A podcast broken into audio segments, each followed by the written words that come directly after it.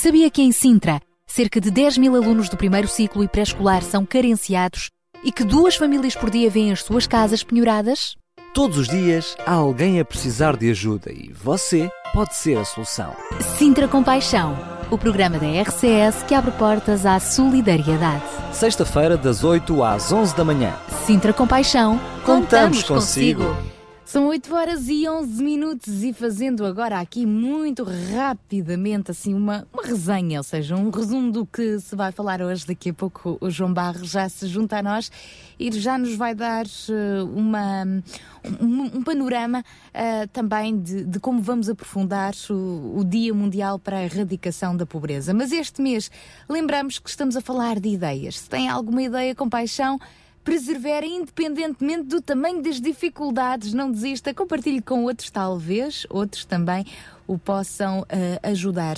Hoje vamos querer também uh, falar-lhe de, de, uma situação uh, de alguém que se propõe para fazer uma viagem a fim de doar um órgão. Trata-se de um transplante hepático e daqui a pouco também já lhe vamos expor um pouco desta situação. É uma situação de compaixão, sim, mas é de alguém que também está a precisar de apoio financeiro para esta viagem e para esta estadia. Alguém que se propõe a viajar até à Alemanha para ajudar a salvar outra vida uh, de uma outra pessoa, então, que está bastante doente, neste caso com leucemia, uh, e, e, é fundamental. Uh, é vital mesmo este transplante hepático. Falaremos melhor consigo daqui a pouco sobre isso. Vamos também partilhar consigo histórias de ideias que transformaram comunidades e e mais ainda, se Jesus fosse presidente da Câmara, o que é que ele fazia? O João Barros vai continuar a debruçar-se sobre este assunto. No fórum de hoje, vamos pensar também se no lugar de se falar de pobreza, falássemos de vida. Hum? É uma boa questão. Vamos contar hoje no nosso fórum também com a participação da Remar Portugal. Tudo isto e muito mais ao longo destas três horas de emissão. Sempre que quiser participe connosco. Se tiver também algum apelo para, um, para se juntar a nós, algum apelo relevante, pode também fazê-lo e como? Pode fazê-lo ligando para nós, para o 219 10 63 10. Pode fazê-lo enviando um SMS, uma mensagem escrita, para o 960 37 20 25 e ainda pode fazer através do nosso Facebook, em facebook.com barra Rádio RCS. Olha, agora é tempo também de recebermos aquele nosso amigo que gosta muito, assim, em apenas mil palavras, falar da atualidade. Nosso amigo Ruben Barradas. Olá, Ruben. Bom dia. Olá, Sara. Olá, Daniel. Olá e bom dia a todos os nossos ouvintes. Espero que estejam todos bem e preparados para mais uma sexta-feira, o final de uma semana que espero que tenha sido extraordinária. Permitam-me que hoje traga um tema um pouco diferente. Ultimamente temos falado mais de política uh, e eu prometo que uh, voltaremos a isso sempre de quando em vez, porque tem estado, como sempre, na atualidade. Permitam-me falar de um outro assunto que esteve também esta semana em voga, no final desta semana, uh, acerca da primeira vez, pela primeira vez, aliás, que se fez uh, uma estimativa do número de escravos existentes no mundo. Aquilo que nós muitas vezes consideramos um fenómeno já de há séculos atrás e um, o índice global de escravidão, uh, que foi calculado em cerca de 30 milhões de pessoas, ou seja, há 30 milhões de escravos no nosso mundo. Graças a Deus que Portugal é um país que está situado na parte mais abaixo desta tabela, ou seja, somos um dos países mais desenvolvidos a esse nível, mas não deixa de fazer causar estranheza e repulsa, espero a todos nós, que ainda haja 30 milhões de pessoas que não têm direito a uma vida livre. Agora, a minha questão é muito simples: é que este é um índice que foi feito em relação à escravidão física, ou seja, pessoas que são obrigadas a fazer uh, determinado tipo de trabalhos uh, sem qualquer tipo de escolha possível ou sem qualquer tipo de contrapartida. A minha pergunta é uh, talvez um pouco mais complexa: é quantos de nós vivemos escravos de outras coisas? Muitas vezes temos a liberdade de escolher escolher o nosso emprego. Muitas vezes, graças a Deus, somos pagos pela execução desse mesmo trabalho, do nosso emprego, mas muitas vezes também nos deixamos escravizar por coisas que não devem ter poder sobre a nossa vida. Uh, é importante nós percebermos exatamente de onde nós recebemos as nossas influências. Quais são as coisas que mexem com o nosso dia a dia? Quais são as coisas que, na verdade, alteram a maneira como o nosso dia a dia é feito, a maneira como o nosso humor, como a nossa boa disposição, como o nosso senso é mexido durante um dia. É importante nós percebermos isto, porque muitas vezes nós colocamos em lugares quase de divindade ou damos poder a coisas na nossa vida que não devem ter esse poder. Se há uma razão para nós estarmos na crise em que estamos hoje atualmente, e muitos dizem que a crise financeira é resultado de uma crise de valores, e na realidade eu também considero que sim, é que, por exemplo, nós colocamos o materialismo num lugar que não lhe é devido. Colocamos o dinheiro, os bens materiais como uh, aquilo que todos nós devemos perseguir. Uh, sei que não é normal, mas permitam que cite uma, uma, alguém que foi o Dalai Lama que uma vez disse uma frase.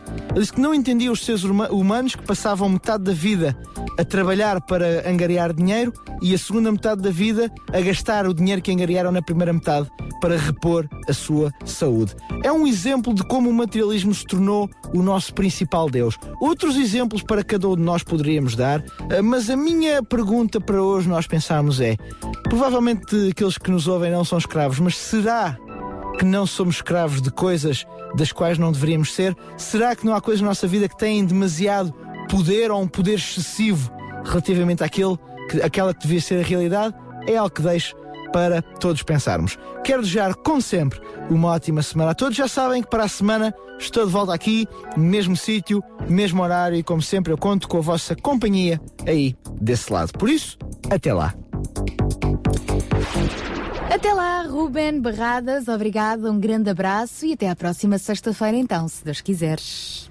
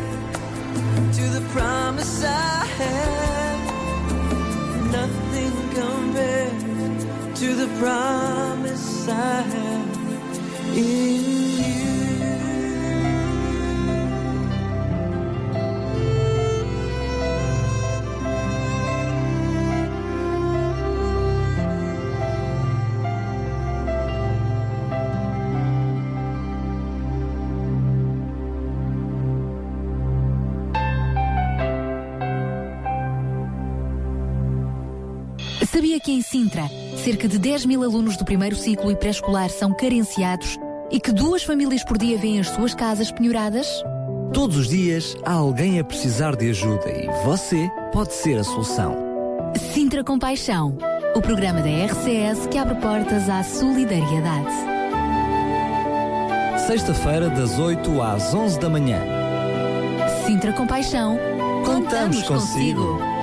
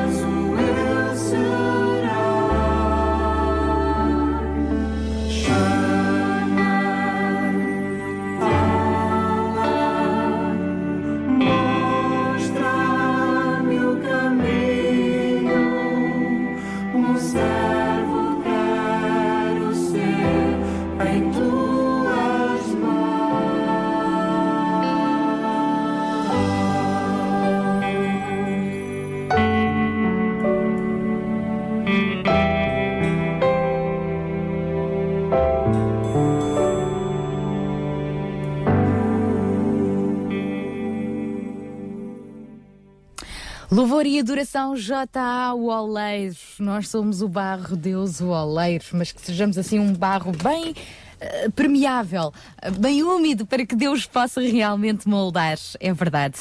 João Barros, muito bom dia. Bom dia, Sara. Bom dia, Daniel. Mais uma vez aqui estamos então no nosso Sintra Compaixão e continuamos hoje a desafiar os nossos ouvintes a não desistirem das suas, das suas boas ideias. Sim, eh, vamos dar continuidade a este tema. Nós, portugueses, não costumamos muito aprofundar os temas. Eu vinha pelo caminho a ouvir o programa e, e vinha-me. Estava-me a lembrar um pouco de- desta, desta questão. Eh, parece que quando falamos várias vezes de um mesmo tema, eh, começa-se a tornar um Banal. pouco enfadonho ou, ou banal ou eh, pronto, sem relevância. Mas eh, é importante nós, quando abordamos um tema, ir bem a fundo e, e de alguma forma aprofundá-lo de maneira a podermos entendê-lo melhor. E a ideia de hoje é, é esta, novamente, né? sempre dentro daquele tema de ideias com paixão. E ainda por ocasião eh, deste Dia Mundial para a Erradicação da, da Pobreza, que foi, foi ontem, que foi celebrado ontem, eh, todos os anos, no dia 17 eh, de outubro, pois quando ouvimos informações, e a gente já sabe que as televisões, a comunicação social em geral, gosta sempre de, de, enfim, espalhar notícias escaldantes e notícias que são arrasadoras, isso para atrair a atenção das pessoas. E, enfim, a gente já sabe o que é que também está por trás tudo isto, audiências, eh, negócio, enfim.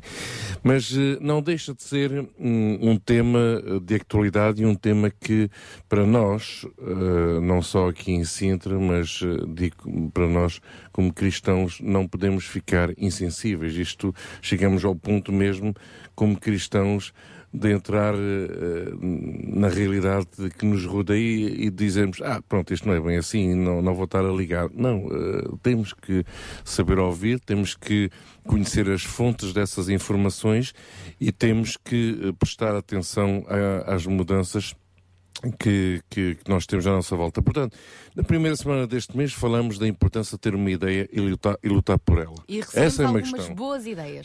também. Agora, na segunda, na segunda semana, falamos da necessidade de perseverar até vê-la realizada. Esta semana, ainda no âmbito deste Dia Mundial, eu irei acrescentar o seguinte: devemos perseverar independentemente do tamanho do desafio. Pois o Rosa, que é um economista que há anos presta um serviço público, analisa números e envia as suas análises por uma vasta lista de pessoas. As suas conclusões pessoais estão implícitas e são discutíveis à luz das preferências políticas. Mas os seus números têm-se revelado exatos e são fornecidos com contas devidamente feitas. Isto é para nós muito importante. Muitas vezes ouvimos informações que já levam um certo, não é um certo teor político, então, enfim, eh, há muitas maneiras de interpre- interpretar números. E, e quando ouvimos um primeiro-ministro, ou quando ouvimos a oposição, ou quando ouvimos os partidos, parece que estão todos a falar da mesma coisa, mas de maneira diferente. E ficamos sem saber muito bem quem diz o quê, quem não diz, e quem diz a verdade, sobretudo, não é? Este economista é conhecido por eh, falar a verdade em termos de números, independentemente da- das cores políticas. E ele acrescenta dizendo que hoje fala-se de que a população pobre pode representar aproximadamente 30% da população portuguesa.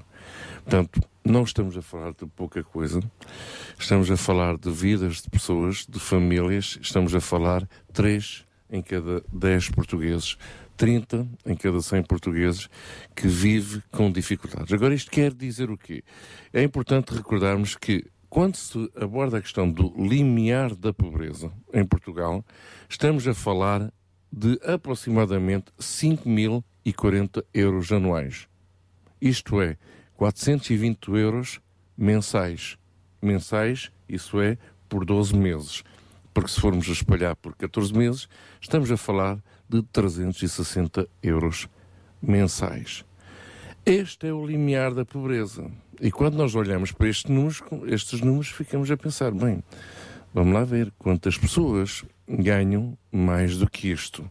O último relatório deste economista prova que em Portugal existem 4 milhões e meio de portugueses que estariam nesta situação. Se não fossem as transferências sociais, isto é, os subsídios, pensa, incluindo as pensões, portanto, abonos e por aí fora, eh, tudo, todos os, os benefícios sociais. Portanto, se nós tirarmos todos esses benefícios que o Estado tem vindo a dar ao longo dos anos, e obviamente as pessoas contribuíram para isso, portanto é um direito, pois estaríamos a falar perto da metade da população portuguesa que estaria a viver no limiar da pobreza. Os números são do Instituto Nacional de Estatística e mostram uma realidade alarmante. Quase metade do país pode se estar a afundar. Agora, quando nós olhamos para isto, isto é, é- é mesmo assim, temos, sempre duas maneiras de ver as coisas, não é? Há sempre aquele que vê o copo meio eh, cheio e aquele que vê o copo meio vazio. Eh, a nossa postura aqui sempre será aquela de ver o copo meio cheio. Porquê? Porque acreditamos que pode se encher ainda mais. Não vamos estar a olhar para aquilo que falta, vamos olhar para aquilo que já temos. Na realidade, Deus ensina-nos muito sobre estas coisas, não é? Do que é que nós temos nas nossas mãos. E quando eh, hoje de manhã estava a referir eh, à, à, à questão de nós perseverarmos com estas ideias, independentemente do tamanho das dificuldades, pois já estão a perceber um bocadinho melhor o porquê que eu referi eh, esta, esta temática para hoje. Porque quando nós olhamos para estes números, ficamos a pensar, é impossível. Não há mais nada a fazer. O barco vai mesmo afundar e não há mais hipótese nenhuma. Isto vai piorar cada dia mais. Esta é a mensagem que nós ouvimos à nossa volta. Pois esta é a mensagem com a qual nós não concordamos. Esta é a mensagem com a qual nós não compactuamos. Agora, existem realidades e temos que admitir isto. É como, olha, eu fui à consulta médica esta, esta segunda-feira e já sabia que depois do domingo ter ouvido um sermão, na segunda-feira de manhã ia ouvir um segundo sermão, mas dessa, desta vez ia ser da minha médica, não é? Então ela simplesmente me disse: Ó, Sr. João, bom caminho, isso muito bem, continua assim, que está no bom caminho, não é? Quer que eu diga aqui a sua progressão a nível do seu peso ao longo destes últimos cinco anos, sua tensão arterial, o seu colesterol e isso tudo, eu vou lhe dizer. Então, pronto, já está a ver como é que as coisas estão, não é? Portanto, enfim, nós não gostamos de ouvir isso. Mas eh, se, se é verdade, porque é que havemos de não é, recusarmos a ouvir? Temos que admitir, temos que corrigir, temos que mudar. Claro que a minha esposa estava farta de rir ao meu lado, porque ela também está farta de me dar na cabeça eh, ao longo das semanas. E, portanto, ali estava o diagnóstico feito. Portanto, temos que encarar um diagnóstico. Mas o diagnóstico não é uma sentença. O diagnóstico é um estado da situação. E aqui temos um estado da situação. Temos outro estado da situação. Relatórios feitos pela Unicef nos dizem que 25% das crianças portuguesas vivem em privação material, segundo este documento que avaliava o bem-estar das crianças nos países mais ricos. A lista mediu as dificuldades de acesso das crianças de 26 países e pelo menos dois de uma lista de 14 itens, desde o acesso às três refeições por dia à possibilidade de celebrar aniversários. Isto vai eh, espalha-se pelas coisas mais básicas. Pois Portugal surgiu em 23ª posição em 26 países. Portanto, na- nas piores situações.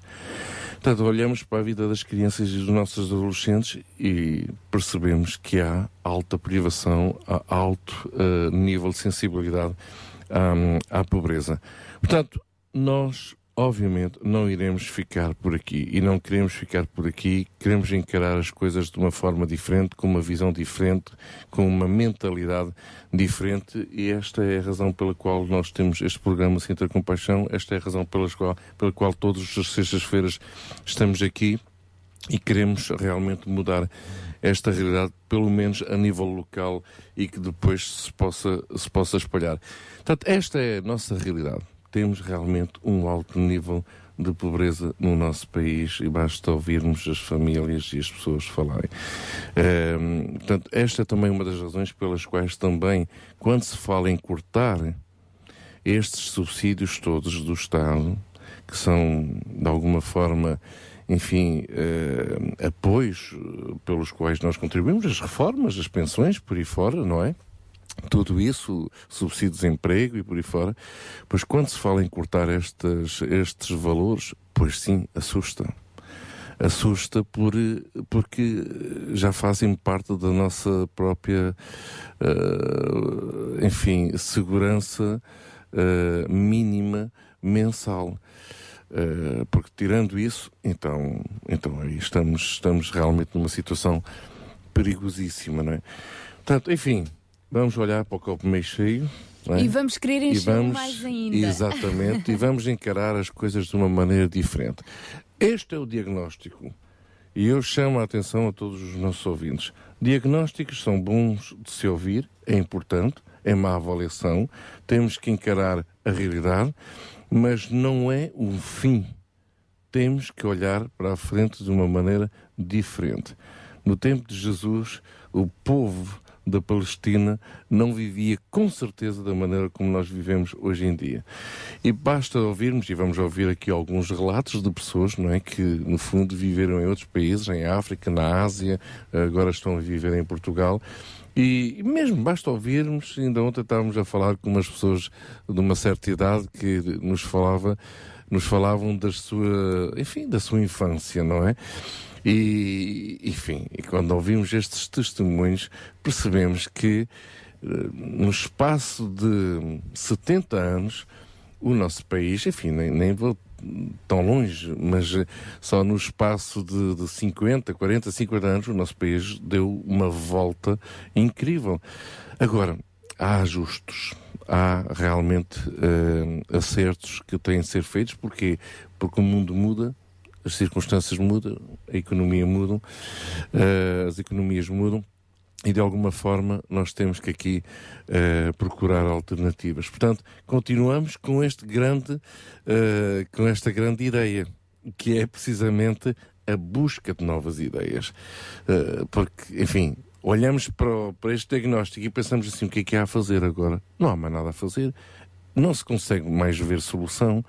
Como é que se consegue fazer uma omelete sem ovos? Não, não se consegue. Pois é, é nestas alturas que realmente devemos recorrer a Deus, porque Deus inspira-nos e dá-nos ideias, ideias que depois mudam comunidades. Esse é o nosso desafio. É isso mesmo, João. Obrigada. Vamos continuar atentos e a, a, refletir então sobre este assunto aqui no nosso Sintra Compaixão de hoje. Não se acanhe desfrute de boas oportunidades para amadurecer ideias, partilhe-as, seja persistente, não desista, porque a verdade é que há muitas boas ideias que têm transformado pessoas, transformado sociedades, transformado o mundo. E essas ideias são bem-vindas, portanto, venha daí connosco e partilhe essas ideias também connosco.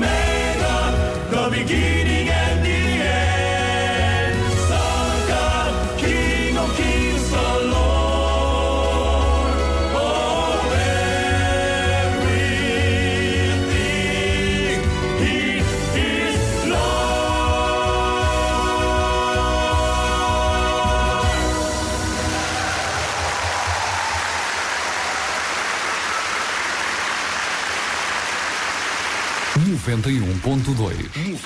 91.2. RCS. Em sintonia com a vida.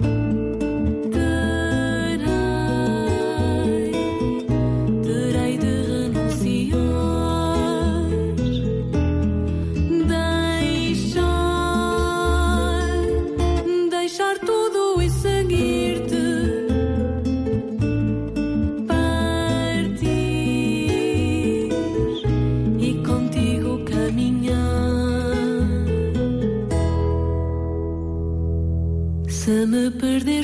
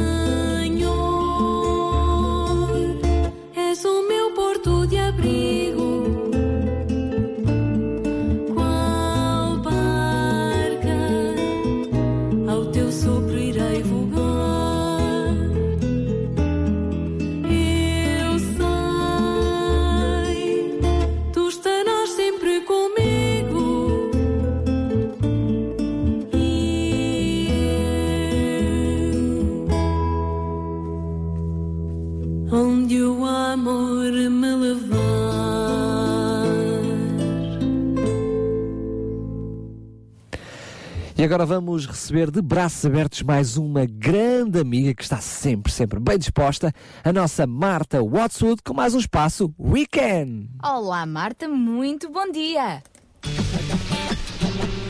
Olá, Sara. Olá, Daniel. Olá a todos os ouvintes da RCS e do Sintra Compaixão. Eu sou a Marta da UCB Portugal e bem-vindos a mais um Weekend. Aqui no Weekend falamos semanalmente sobre como é que pequenos passos, pequenas ações que podemos fazer na realidade podem mudar o mundo.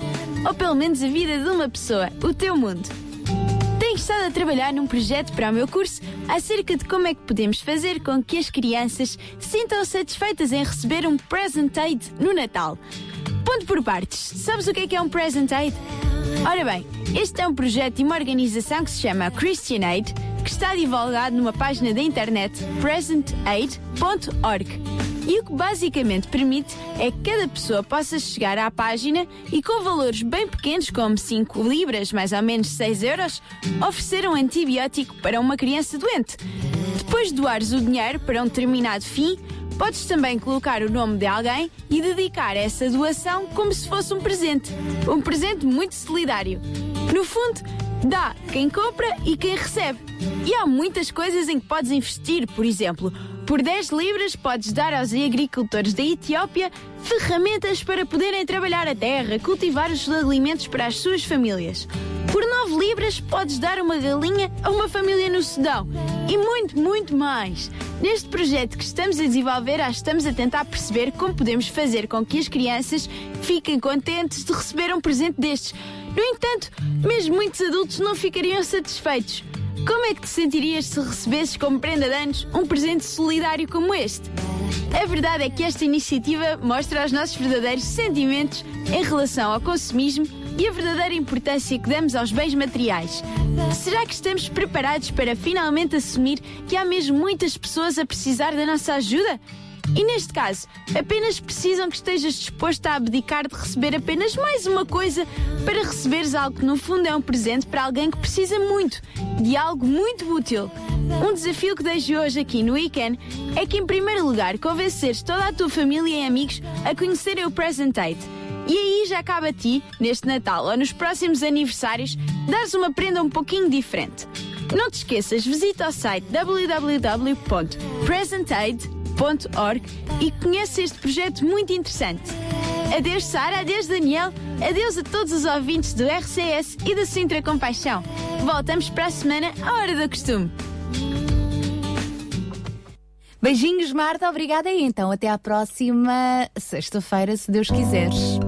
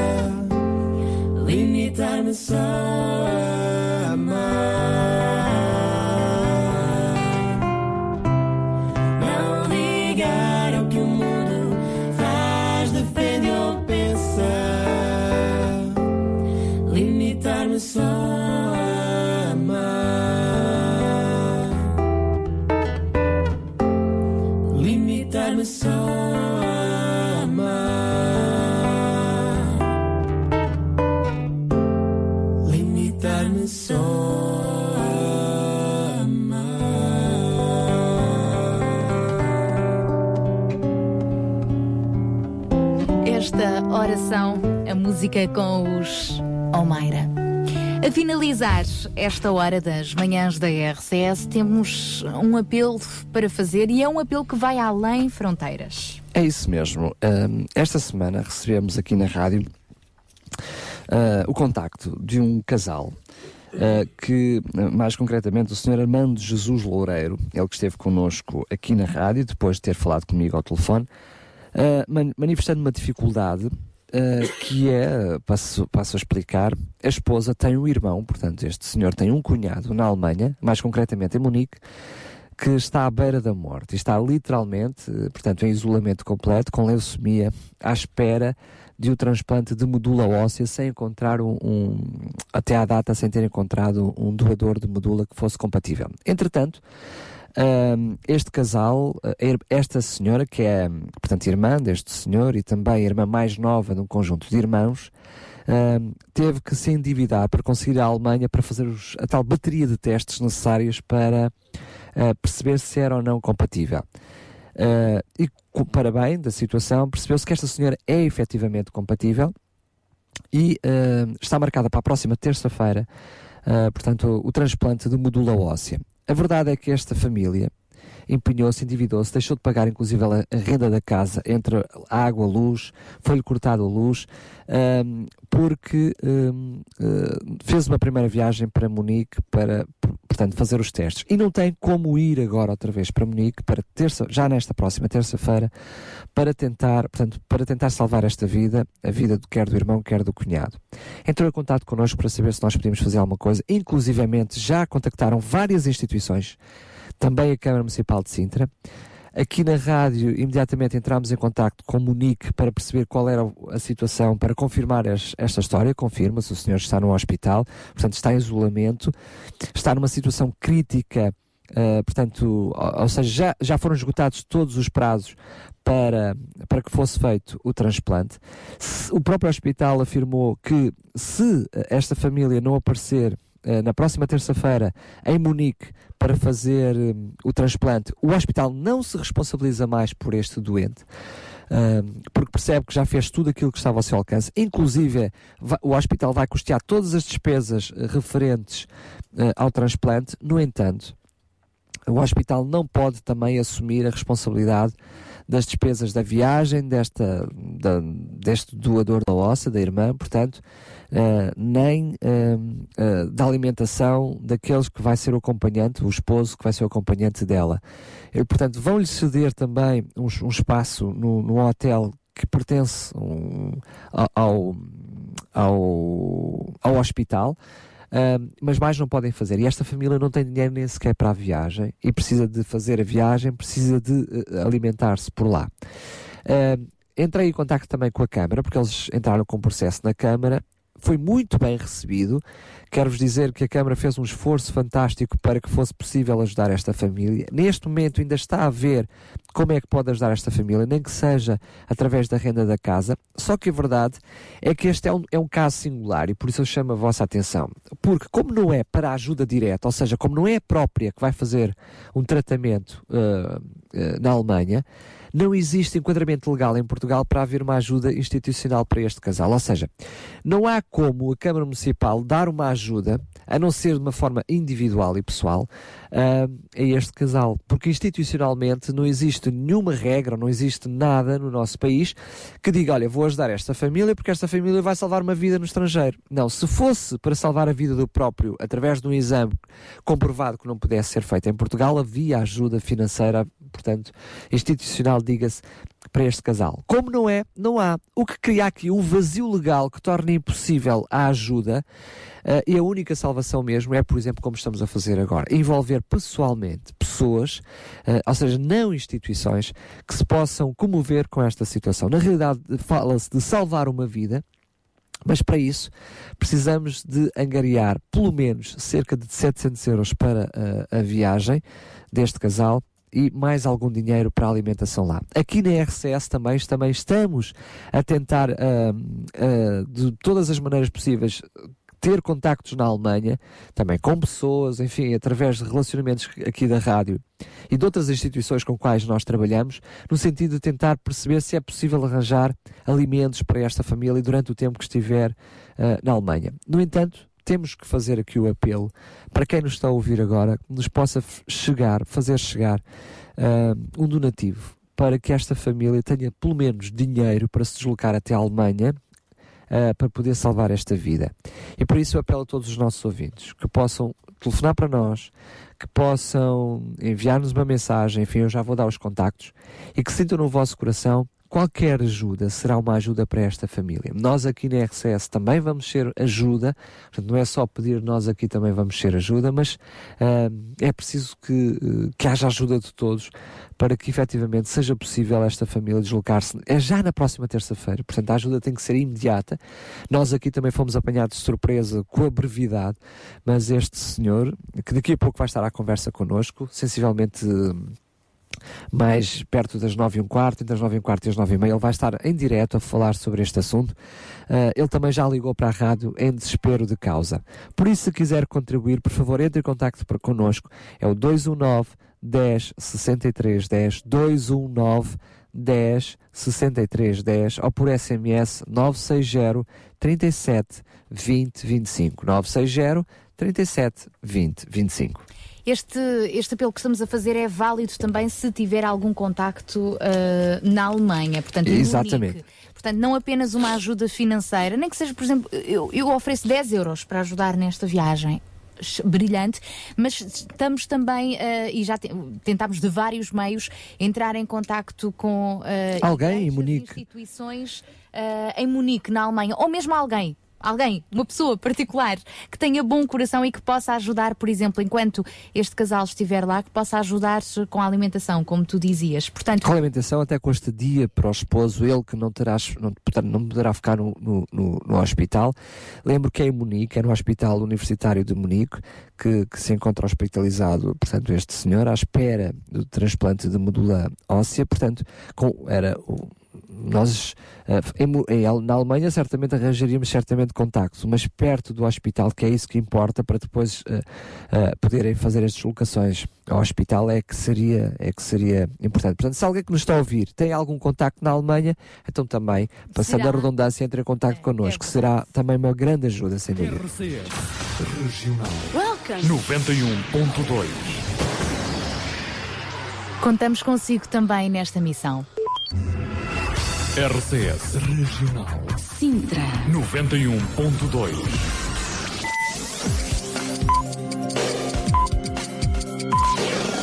São 9 horas. Bom dia. Sabia que em Sintra, cerca de 10 mil alunos do primeiro ciclo e pré-escolar são carenciados e que duas famílias por dia vêm as suas casas penhoradas? Todos os dias há alguém a precisar de ajuda e você pode ser a solução. Sintra Compaixão, o programa da RCS que abre portas à solidariedade. Sexta-feira, das 8 às 11 da manhã. Sintra Compaixão, Contamos consigo. Meu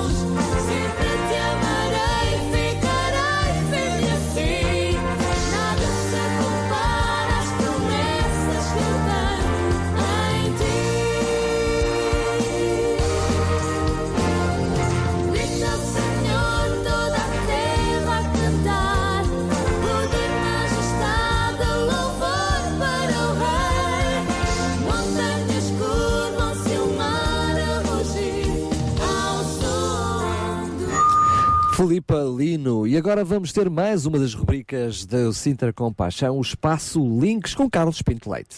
Então vamos a isso. Olá, muito bom dia, amigo Carlos. Bom dia a todos os ouvintes da RCS. Bom dia, Sara. Bom dia, Daniel. Sou Carlos Pinto Leite. Estou novamente aqui no programa Sintra Compaixão para divulgar mais algumas iniciativas e ligações no âmbito da solidariedade social. E hoje um projeto, aliás, um trabalho muito curioso, é o SOS Voz Amiga. Quem não ouviu já falar deste trabalho, o site é www.sosvozamiga.org. Existe também a página no Facebook. E o Centro SOS Voz Amiga é uma linha telefónica que presta serviço de ajuda pontual em situações agudas de sofrimento causadas por solidão, ansiedade, depressão ou até mesmo risco de suicídio. Esta linha foi criada em Portugal em outubro de 1978 e o Centro SOS Voz Amiga funciona todos os dias entre as 16 e as 24 horas. Sabiam que muitas das pessoas que ligam para esta linha são crianças? Exatamente. Muitas crianças ligam para a linha SOS Criança dizendo que têm muito medo porque os pais discutem muito e relacionam essas situações com o desemprego. E na maioria são menores, com idade entre os 10 e os 12 anos e que ainda se queixam de ficarem sozinhos, trancados em casa, enquanto os pais vão trabalhar. No site do Centro SOS Voz Amiga é possível conhecer um pouco do seu historial e também estão lá, estão lá os contactos telefónicos para quem necessite de ajuda. E a propósito de ajuda, como é que podemos ajudar o Centro SOS Voz Amiga? Doando 0,5% do nosso IRS, aquilo que se chama o IRS solidário, a favor desta instituição, ou através também da telecontribuição, ou seja, basta fazer uma chamada para contribuir com um pequeno valor a favor deste Centro SOS Voz Amiga. Também através de donativos e ainda o voluntariado. Mas atenção, para ser voluntário do SOS Voz Amiga é necessário preencher alguns requisitos e aqui ficam alguns dos principais. Estar motivado para ajudar exclusivamente ao telefone, submeter-se a uma seleção e formação adequadas e também garantir o rigoroso anonimato, quer de quem telefona, quer da parte de quem atende o telefone. E é necessário também ter um equilíbrio emocional bem estável. É necessário também criar uma relação de empatia com a pessoa que telefona a pedir ajuda e saber escutar e acompanhar o outro na sua viagem, sem comportamentos diretivos e sem exercer pressão de qualquer tipo, seja ela religiosa, política ou ideológica. Os voluntários do Centro SOS Voz Amiga não oferem qualquer remuneração, obviamente. Os voluntários assumem a responsabilidade por um serviço público e comprometem-se a cumprir o um mínimo de três turnos num total de 12 horas mensais, em horário variável, e a assistir a três reuniões semanais em que se discutem com os técnicos e os restantes voluntários as dificuldades encontradas nas chamadas telefónicas.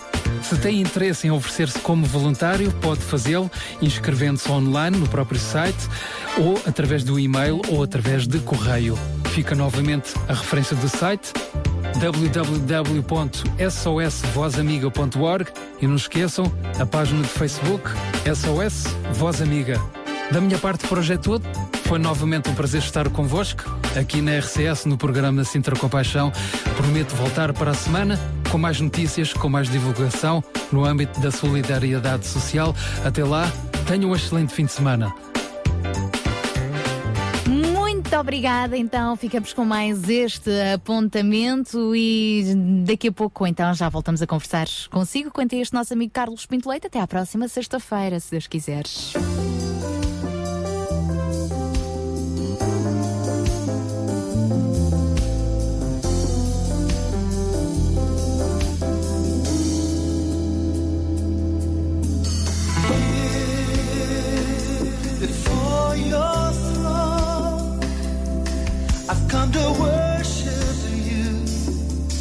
Worship you alone.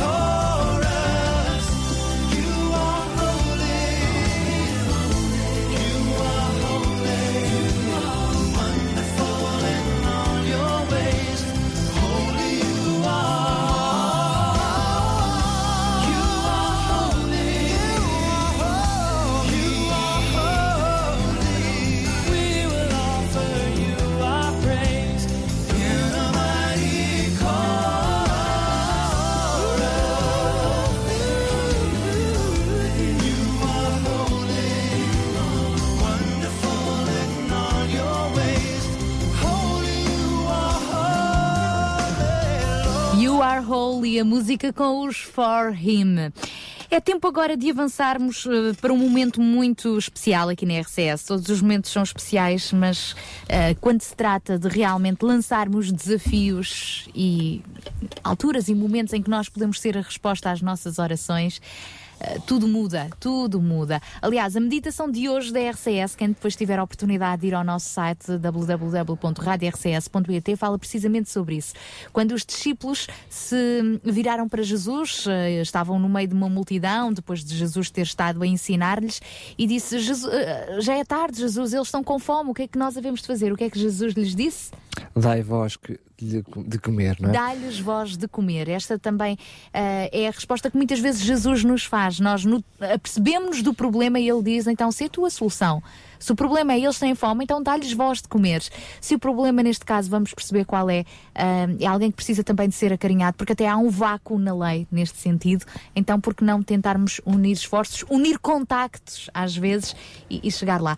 Vamos eh, então pôr os nossos amigos ocorrentes desta situação. O Daniel há pouco já falou um pouco eh, mais sobre este assunto. Temos connosco em direto o Vitor, que é marido de alguém que, Da Dulce. da Dulce, que vai viajar então para, para a Alemanha, eh, porque ela vai ser dadora de medula óssea para salvar a vida de alguém. E muitas vezes, nestes casos, a lei protege quem vai re- realmente receber a, a medula óssea e que está em risco de vida, obviamente, mas também precisamos de acarinhar quem dá este passo e que tem muitas despesas, ainda mais tratando-se de algo fora do país. Como podemos então ajudá-lo? Vamos ouvi-los?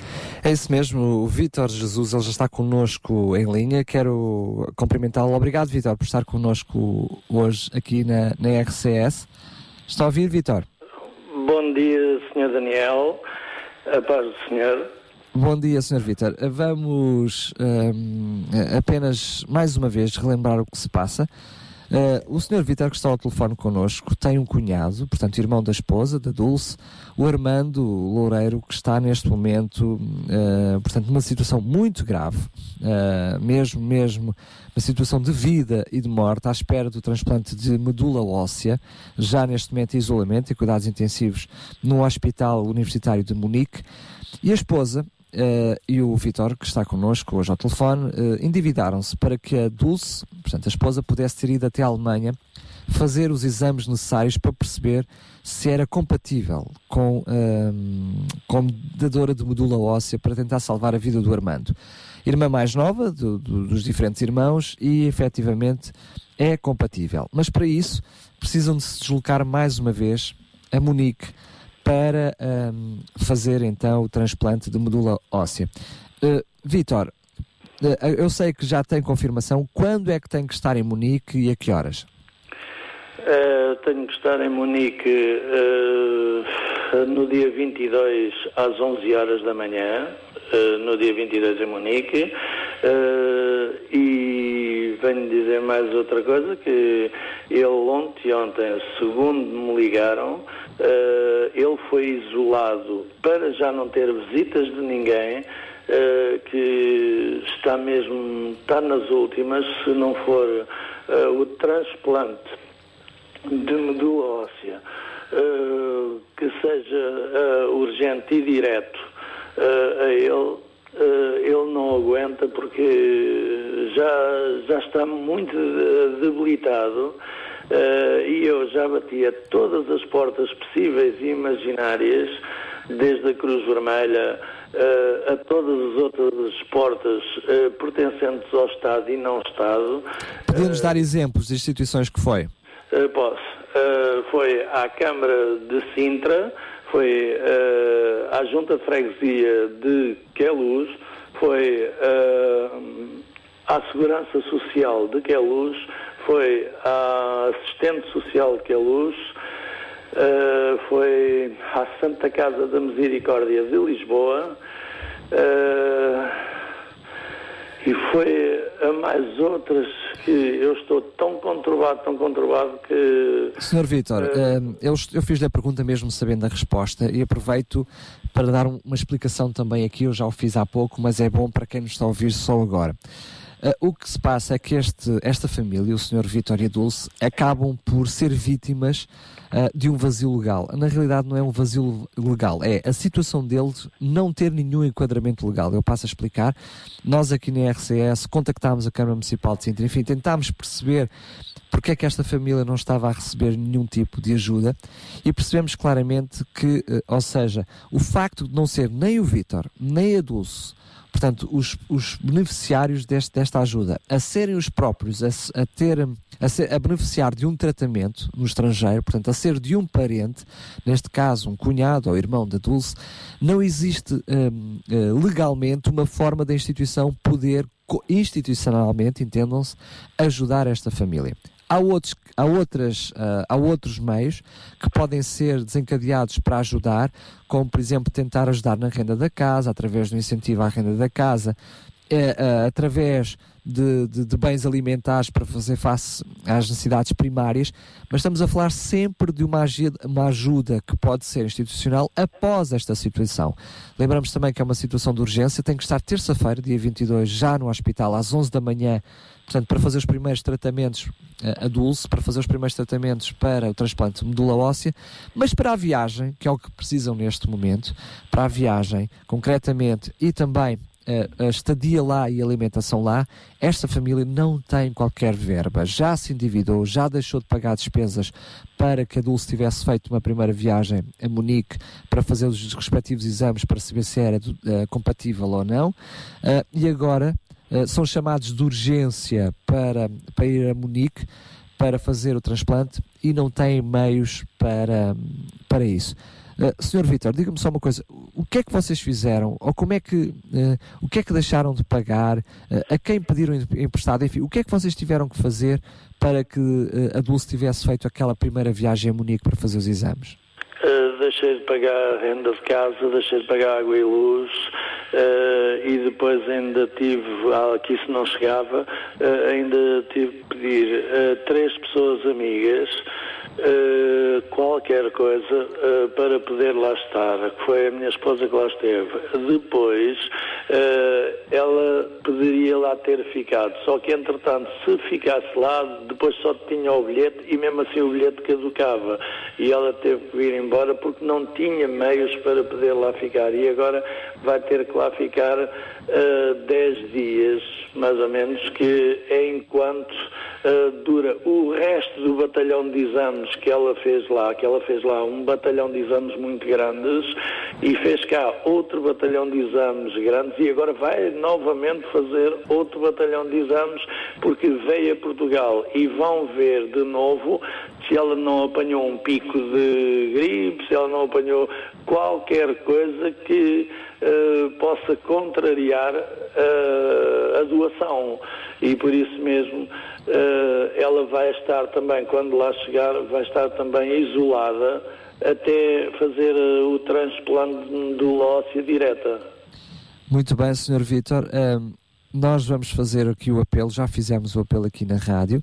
Neste momento, eu sei que o Vitor ahm, já tem um- uma alternativa ah, à estadia lá, é uma alternativa cedida pelo próprio hospital, mas que mesmo assim implica custos, cerca de 20 euros dia, o que implica, para além do, do dinheiro que necessita para a viagem e para a alimentação durante o tempo que está ah, em Munique, também eh, de mais dinheiro, cerca de 200 euros para a estadia. No entanto, nós também estamos a tentar aqui através da RCS ter alguns contactos na Alemanha que permita não, seja, não ser preciso eh, o Vítor ou a Dulce despenderem também esse dinheiro, ou seja, para que tudo aquilo que nós conseguimos angariar eh, não seja necessário, seja o suficiente para a sua viagem.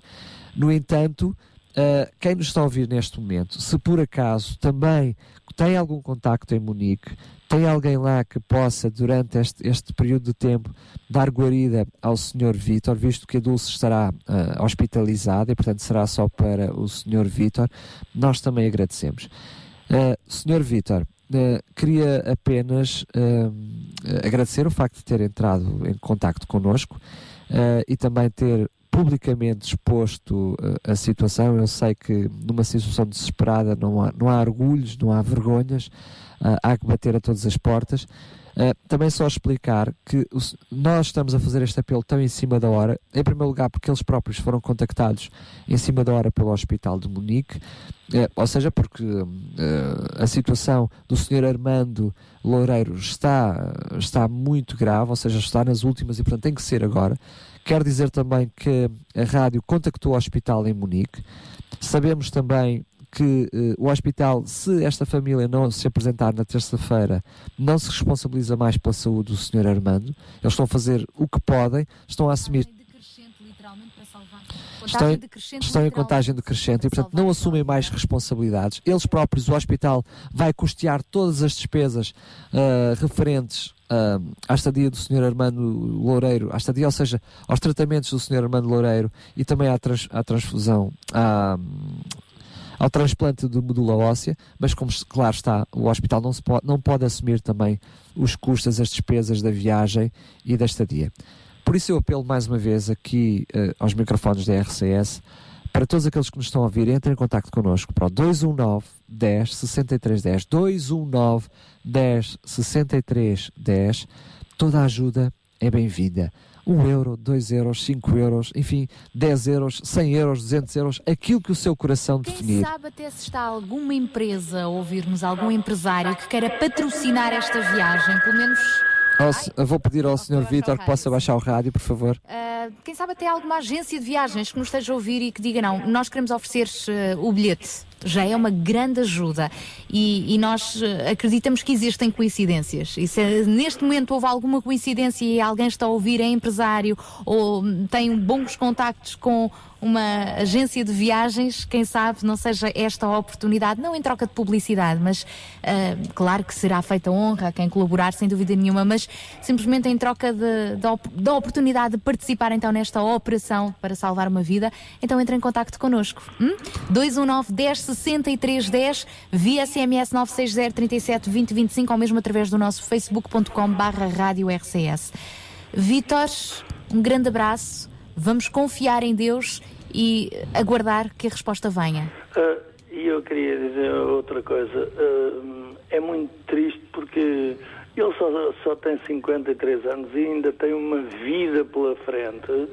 Ah, não, eu gostaria que ah, houvesse um coração, um coração como outros mais, ah, que f- tivessem compaixão, porque é aquela coisa, ah, são 53 anos e ainda tem uma vida pela frente, não vamos deixar morrer essa, vi- ah, essa pessoa porque nós, nós estamos aqui, é duro dizer esta palavra que é muito pesada, mas nós não mendigarmos para nós, mas mendigarmos para ah, salvar uma vida, eu penso que seja de louvar e eu fico eternamente grato eh, a toda a companhia da RCS, a todos os órgãos que a ela pertencem e a todos eh, que nos ouvem. Desejo um bem-aja, que Deus vos abençoe a todos. Sr. Vítor, Temos uma boa notícia para temos si. uma boa notícia para si. Não, a- não a notícia total, mas uma parte da notícia. Senhor Vítor, neste momento ah, nós ah, só também não dissemos qual era o valor que, que implicaria, porque nós estamos a tentar que seja o menos possível, ou seja, estamos a fazer todos os esforços aqui na RCS para vos dizer que quer ontem, quer hoje, nós fizemos dezenas e dezenas de chamadas para, para, para a Alemanha no, no intuito de tornar possível e menos onerosa esta viagem, este dia lá. Isto ainda não está fechado, se Deus quiser, ainda conseguiremos algum contacto na Alemanha. Não está a ser fácil, ah, mas já o mais urgente é conseguir mesmo o dinheiro o para a dinheiro viagem. para a viagem. Para o O dinheiro para a viagem são cerca de 700 euros para este casal ir e vir. Mas, ah, amigo Vítor, quero-lhes dizer e quero mandar um beijinho do tamanho do céu para a Céu Tavares. Ela pediu para ser anónimo. Ah, peço imenso desculpa, peço imenso desculpa. Ah, não me percebi. Para Ah, alguém. para alguém, assim, pronto, para alguém que ah, nos fez chegar, pelo menos, amigo uh, Vítor, pelo menos, pelo menos, já temos aqui uma boa quantia em dinheiro. Como 50 euros, mais um zero à frente, dá quanto? 500 euros. Eu acho que o Vitor nem está a perceber. Mas eh, mesmo assim ainda estamos a precisar no mínimo dos mínimos, pelo menos mais 200 euros e isto é o mínimo porque estamos a falar apenas da viagem. Precisamos ainda que esta família possa eh, ter alimentos durante o período que esteja no hospital, que esteja em Munique e também a estadia. Mas Vítor, nem tudo está perdido. Vamos continuar a fazer o apelo durante esta manhã e quem sabe a resposta virá, está bem? A essa senhora e, e a todos. eh, eu abraço em nome de Jesus Cristo, abraço em nome de todos eh, e desejo-lhe muitos anos de vida e muita sorte. Tudo.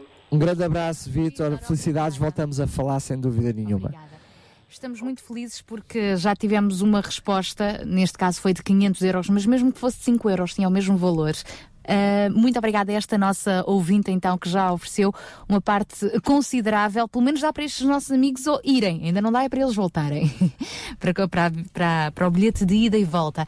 E claro, pronto, posto isto, se puderes colaborar, o telefone continua a tocar. Uh, está nas nossas mãos também sermos parte da resposta. Deus é bom e oremos também. Outra forma de podermos orar, eh, de ajudar este, este casal é também orar por eles e por esta missão. É isso mesmo. Uh, desculpa, estou só- estou também comovido e sem, e sem palavras. Vamos ouvir agora uma, uma música já a seguir com a Patricia uh, White que diz Only You Can. E depois voltamos com as mulheres de esperança. Sintra Compaixão, uma voz amiga.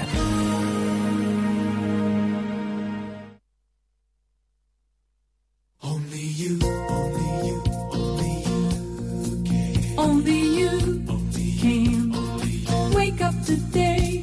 let light out to play, send night on its way. Only you can make a bird sing, turn winter to spring,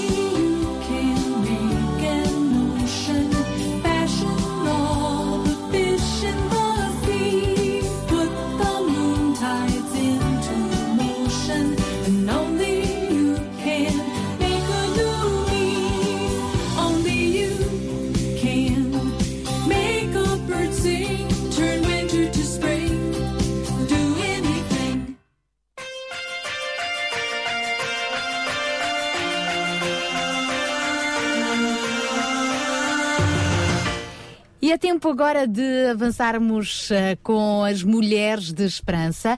É tempo de recebermos estas duas amigas, sempre com muita esperança, sem dúvida, para partilharem connosco. Sónia Simões e Sara Catarino. Olá, muito bom dia, amigas.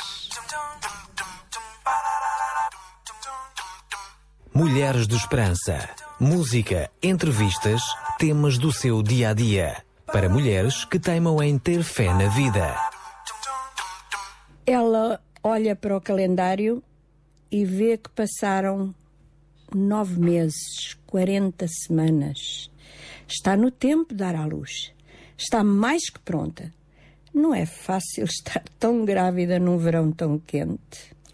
Eu diria que não está apenas ansiosa para ter de volta o seu tamanho normal, mas acima de tudo para ver o rostinho da criança que traz dentro de si há tanto tempo. Com quem vai parecer-se? Terá os olhos claros ou escuros?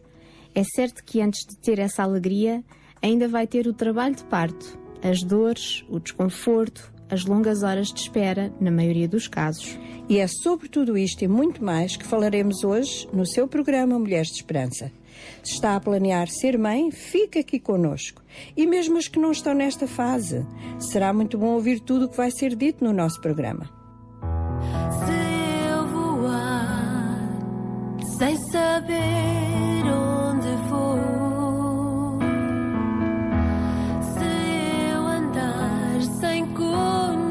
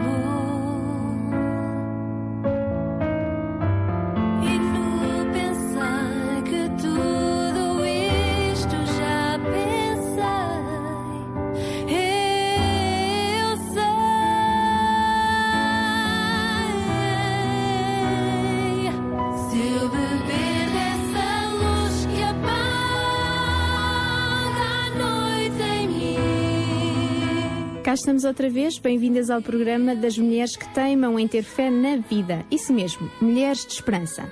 Esta é a terceira semana que abordamos o assunto da maternidade e, pela minha parte, tem sido muito agradável fazer estes programas, não achas, Sónia? Completamente. Temos tido a companhia da doutora Cassiana Tavares como nossa convidada e hoje, sem exceção, ela volta a estar connosco. Sónia, quando chegou a hora do parto, tiveste medo? Sara, tu e as tuas perguntas. Olha, eu passei a gravidez toda a não pensar na hora do parto, porque me assustava imenso pensar nessa parte. E eu acho que é normal no primeiro filho nós termos sempre medo, porque é uma coisa pela qual nós nunca passamos. Pois eu acho que é no segundo é que dá medo, porque já sabemos. São medos diferentes. Olha, quando eu tive o meu primeiro filho, lembro perfeitamente que quando meu marido entrou no quarto, mal ele tinha acabado de nascer e fez a pergunta da praxe: Então, estás bem? Eu respondo: "Ah, Afinal, não é assim tão mal como dizem. E só mais tarde é que eu percebi que me tinham dado uma injeção já na parte final do parto, por isso não foi assim tão mal. Pois, é a injeção que todas as mulheres sonham. Se bem que há algumas que não são muito apologistas, mas isso é outro assunto. Mas há pessoas que não podem dizer isso. E às vezes estão muitas horas em trabalho de parto, um suplício também para o pai e para a família que está à espera de notícias, não é? Sónia, no teu caso, achas que ser mãe foi assim algo natural? Não te atrapalhaste muito quando foste mãe? Olha, eu acho que não. Eh, eu, eu, antes de o bebê nascer, pensava muitas vezes: será que eu vou conseguir pegar? Será que eu vou conseguir vestir? Será que eu vou conseguir dar banho? Será que eu vou conseguir. E aquilo na altura pareceu-me tudo muito natural. Acho muito mais complicado agora educar do Ah. que na altura pegar. Ah, Deus colocou dentro de nós um instinto de maternidade tão forte. É verdade. Mas há tanto que temos que aprender à medida que os dias passam. E ainda bem que hoje as mulheres podem ter preparação não apenas para o parto, mas para os primeiros tempos da maternidade. E é sempre bom ouvir os conselhos de outras pessoas mais experientes. E essa é a razão porque estamos a fazer estes programas também. Quem sabe alguma mãe que nos escuta pode lembrar ou aprender algo que não sabia. Um desses conselhos, por exemplo, é sobre a amamentação. Por exemplo, o leite da mãe contém toda a nutrição que o bebê precisa, com as proteínas especiais chamadas anticorpos, que o protegem das infecções. Quando a criança começa a mamar, estimula o cérebro da mãe a enviar o leite da parte de cima do seio para o mamilo. O leite esguincha de modo a que a criança possa engolir. Quando o bebê para de puxar, o suprimento do leite também abranda. Ele fica ensonado pelo esforço de chupar o leite e o calor reconfortante dos braços e do corpo da mãe. Produzem essa tranquilidade no bebê. Depois é o momento de o fazer arrotar e mudar a fralda e acordá-lo. Quando está desperto outra vez, vai para o outro peito e mama durante mais 7 a 10 minutos, até que o leite comece a escorrer da boquinha. E pronto, está cheio. É importante que o bebê deite fora o ar que engoliu durante a mamada, e é nessa altura que às vezes eles deitam fora algum do leite. Mas há uns quantos que esperneiam, choram, gritam, ficam todos vermelhos, não pegam na mama. O choro é a primeira linguagem do bebê. Choram por várias razões. Podem precisar dormir, ou fazer um cocó, podem estar com frio ou calor, podem ter gases. Não sabem expressar-se, mas sabem que não estão confortáveis e então choram. E é aí que algumas jovens mães entram em pânico, o choro do bebê. Mas há que aprender o que cada choro quer dizer. Quando o pomos ao peito e não mama, é porque não tem fome. Às vezes basta um pequeno passeio com ele ao colo, bater nas costinhas, cantar ou até falar, que acalma o problema do bebê. O sono do bebê também é muito importante. Os bebés dormem muitas horas durante o dia. O seu corpinho e o cérebro estão a crescer muito rapidamente e precisam de pelo menos 18 a 20 horas de sono durante um dia com imensos intervalos. E é a rotina de dar de mamar, mudar a fralda, muitas vezes a roupa, que traz um grande cansaço à mãe nos primeiros dias. E é importante que a mãe tenha apoio da família, das amigas, pois esses primeiros tempos podem trazer muito stress e cansaço. Afinal, é o desconhecido que nos amedronta, que nos torna inseguras. À medida que vamos superando os vários desafios, ficamos mais à vontade e até parece que já sabemos tudo sobre o assunto. Mas vamos lá à nossa sala de visitas mais uma vez e ouvir a doutora Cassiana Tavares. E agora vamos entrar na nossa sala de visitas.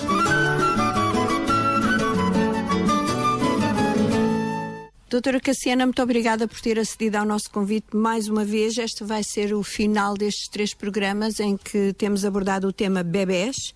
Quando se está a chegar ao final de uma gravidez, o que é que incomoda mais? O desconforto ou o receio do parto, daqueles momentos que nós sabemos que não são muito simpáticos do parto? Eu nunca fiquei com medo do parto. Por mais estranho que isso possa parecer a quem me conhece, porque eu não sou propriamente uh, de Iron Lady, não é? Não ando por aí a sentir consigo, uh, que a parte física é o meu grande forte. Mas eu passei a primeira gravidez a dizer todo o tempo: as mulheres fazem isto há milhares de anos e sobreviveram, por isso eu vou sobreviver. E imaginei que ia ser uma coisa horrível. Imaginei que eu ia sofrer muito, muito, muito, muito, muito. Não foi tão mal como eu pensava e por isso uh, o pior para mim foi sempre o desconforto físico. Então quer dizer que teve os seus quatro filhos de parto normal e, e uns é evidente que uns foram mais fáceis que outros. Eu não tive nenhum parto difícil, sinceramente. O mais demorado foram cinco horas, que foi a primeira e a segunda, e eu pedi anestesia epidural das, dessas duas primeiras crianças. Da terceira criança eu não quis, porque eu queria saber o que era um parto sem anestesia e foi muito rápido porque eu cheguei às urgências e deixaram-me lá um bom tempo e desde que eu cheguei e esperei um bom tempo até ela nascer passou sensivelmente uma hora e vinte. Portanto para mim foi tranquilo. Foi de muito sofrimento. A meio da situação eu achei que porque é que eu me meti nisto? Eu não abri a minha boca em nenhum dos meus partos para, para gritar ou para chorar ou chamar a minha mãe nenhuma dessas coisas. Mas dentro de mim eu estava a gritar e pensei porque é que eu me meti nesta situação tão terrífica? Uh, mas correu bem e do último uh, pedi anestesia outra vez Ser mãe de quatro filhos torna o assunto mais fácil, ou seja, teve um parto, teve dois, teve três, torna mais fácil o próximo ou, ou há, sempre um, há sempre uma preocupação cada vez que acontece? Eu senti isso mais no meu marido. Da- eu acho que da primeira para a segunda eu senti um friozinho porque eu sei o que é que vai acontecer a seguir. E por a anestesia que facilita muito, porque eu sei a diferença entre um parto com anestesia e um sem. Eu sei que não é comparável, realmente. É, a, a ciência tem destas coisas maravilhosas também, não é? Mas eu notei isso muito no meu marido. Neste último parto, que foi o do José, do nosso quarto bebê, eu estava muito indecisa sobre se tinha anestesia ou não e eu estava muito cansada, mesmo fisicamente, e com muito sono, porque foi o único bebê que eu tive assim, já era noite adentro. E vi o meu marido muito aéreo, ah, a passear de um lado para o outro na sala, e eu perguntava-lhe o que é que tu tens, e, e eu percebia que era a atenção de ver que, que vai correr tudo bem, que não vai acontecer nada de mal a mim nem ao bebê, mas eu não senti muita preocupação. O que é que sentiu cada vez que cada um deles nasceu? Porque eles são diferentes, completamente diferentes. Eu acho que primeiro, a nossa primeira filha foi aquela sensação de maravilha. Uau, como é que é possível? Isto é sobrenatural, isto é magia, é um milagre, é o quê? Como é que esta pessoa estava dentro de mim?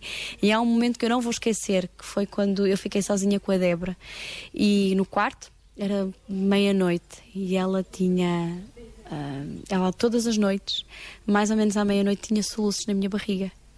E à meia-noite ela começou a ter soluços, mas ao meu lado na cama. E eu olhei e vi aquele bebê de 3,6 kg a soluçar. E pensava, como é que eu tinha esta coisa tão grande dentro de mim? Como é que eu não havia de me sentir mal e desejar que ela nascesse rapidamente? A Isabel foi. um- Eu chorei muito depois da Isabel nascer, quando fiquei sozinha. Porque eu, durante toda a gravidez, trabalhei muito para lá é daquilo que eu achava que era possível alguém trabalhar, quanto mais alguém, uma mulher grávida, e do ponto de, de vista emocional o desgaste foi muito grande. E quando eu a tive nos braços e fiquei sozinha com ela, eu conversei com ela muito tempo e eu dizia-lhe: Eras tu que andavas comigo. E tu sabes o que aconteceu, e tive uma conversa muito grande com ela. Foi um momento muito bonito. E de José, eu acho que foi a cereja no topo do bolo. Nós nunca procuramos ter um menino, não andávamos com esse desejo, mas foi engraçado que depois de três meninas viesse José, então ele é assim o, o namoradinho lá da nossa casa. Puseram-lhe o nome de José porque tem um significado o nome. É, é a nossa personagem bíblica preferida, a minha e a do Ricardo, e porque nós acredi- acreditamos que ele vai acrescentar à nossa vida e à nossa família. É, é- é com esse sentimento que ele chega à nossa casa, de todas, que ele acrescentou e acrescentou um número. Há alguma coisa que nós ainda não tínhamos, que era um, um menino na nossa família, e acrescentou muita solidariedade entre nós. E amamentou cada um deles.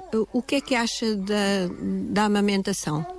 A amamentação é, para mim, é fundamental e eu aconselho as mamãs a fazerem-no, as mulheres a fazerem-nos, porque dá uma ligação muito importante ao bebê e para além da ligação, vamos esquecer toda. Eu sou psicóloga e às vezes nós vamos buscar muitas justificações do ponto de vista emocional e psíquico da pessoa. É natureza. Nós temos esta possibilidade como mulheres, o que ah, ajuda-nos a, a dar-nos uma liberdade fantástica. Em qualquer altura, nós podemos dar maminha ao bebê sem qualquer prejuízo. Ah, é só estarmos nós e o bebê e podemos alimentá-lo. Não gastamos dinheiro com a alimentação daquele bebê durante um bom tempo. Ahm, e, e depois, sim, afetivamente, é uma experiência muito bonita. Guardou as roupinhas umas das outras? Umas para as outras, quero eu dizer. Claro que sim, até porque agora é muito moderno. Está a ver? Guardei tudo, separei as coisas que já não estavam tão boas assim e a seguir passou para a irmã seguinte e passou para a irmã seguinte. Portanto, nós temos roupas que foram das três e já seguiram para outras meninas que estão a usá-las e que também já estão a fazer seguir. Claro que todas tiveram direito à sua primeira roupinha nova sempre, que acho é um momento especial, não é? Chegada ao, mundo e que guardamos de recordação. A primeira roupinha nós não damos, guardamos de recordação, mas as outras nós fizemos circular. Conte-nos um pouco como gera a sua vida diária com quatro crianças. A minha agenda neste momento está em trânsito. A verdade é que elas têm um horário quando estão na escola e eu procuro. Essa é a minha orientação no dia a dia. É ah, o horário da escola. Levantar no mesmo horário, dar de comer na mesma hora e eu vou procurando gerir a minha vida nesta fase em função disso. Ter um dia certo em que se cuida da casa, um dia certo em que se cuida da roupa, um dia certo em que se faz a comida, porque uma família grande tem que ter uma agenda fixa. Não podemos improvisar. Quando nós improvisamos, corre muito mal. Então, nós temos uma agenda que procuramos seguir. O que tem acontecido muito ultimamente é que nós temos tido muitas crianças doentes lá em casa, exceto o bebê, e aí as agendas servem como uma âncora só para lembrar o que é que não foi feito, não é? porque não dá para fazer eh, de, de forma igual. Temos alguns anjos que aparecem na nossa casa e que nos dão uma ajuda fundamental, porque eu creio que que a depressão pós-parto e problemas que nós até já falamos noutro programa, não é que muitas vezes a mulher experimenta, têm a ver com o estar só. Acha que as mulheres, as famílias portuguesas têm poucas ajudas em relação à maternidade? Eu acho que há muito pouca ajuda para a maternidade, sendo hum, falando em coisas tão hum, práticas como o IRS, não podia ser do ponto de vista fiscal, uh, ter quatro, ter três ou quatro filhos é a mesma coisa, não é? Aquilo que nós podemos deduzir só para falar da parte financeira, não estou a falar do, do resto das ajudas, mas a parte financeira é muito importante porque nós uh, é com o dinheiro que nós somos- temos que comprar ajuda. Se não há ajuda de avós, ou de tios, ou de primos, ou de amigas, nós vamos comprar ajuda. E a ajuda é cara, e quando nós compramos essa ajuda, seja do infantário, seja de uma pessoa que trabalha para nós, aquilo que nós podemos deduzir hum, no nosso IRS não é nada comparado com a quantidade de dinheiro que nos sai. Porque ter filhos também tem a ver com ter fé de que Deus vai acrescentar aquilo que nós precisamos, não é? E a verdade é que nós ficamos à espera da altura ideal. Não me via a abdicar de um filho para poder fazer férias num sítio de eleição, por exemplo. Não, não me imaginava a isso. Mas acho que nós nos habituamos a ter muitas coisas e abdicamos de ter filhos para podermos fazer muitas coisas ou para dar muitas coisas àquele filho. Desta vez acabou mesmo, doutora Cassiana. Prometo que um dia destes, não, que um dia destes bate-lhe à porta outra vez para falar sobre outros assuntos relacionados com crianças e não só. E quero agradecer-lhe imenso, em nome de todas as ouvintes do programa Mulheres de Esperança. Quero dizer uma frase qualquer sobre a maternidade às mulheres. Uma frase rápida. O que eu tenho aprendido, e acho que é isso que eu posso dizer, é que a maternidade é, sem ser um clichê, mas é doação. Eu não tinha aprendido ainda o que era realmente darmos-nos a alguém, até termos quatro filhos que nos consomem tudo. E o que sentimos mesmo é que ter filhos é nós darmos-nos ao outro. E estamos a aprender o que é servir dentro da nossa casa. Nós não fomos para outro país eh, ajudar as outras pessoas com as nossas profissões, não fomos sequer para o vizinho do lado ainda, mas dentro da nossa casa nós estamos a aprender o que é servir, porque ser pai é servir em primeiro lugar. Mulheres de Esperança. Apresentamos agora Conversas da Alma. Às vezes pensamos que há crianças que nascem em famílias tão disfuncionais e com tantos problemas, mas afinal foi sempre assim.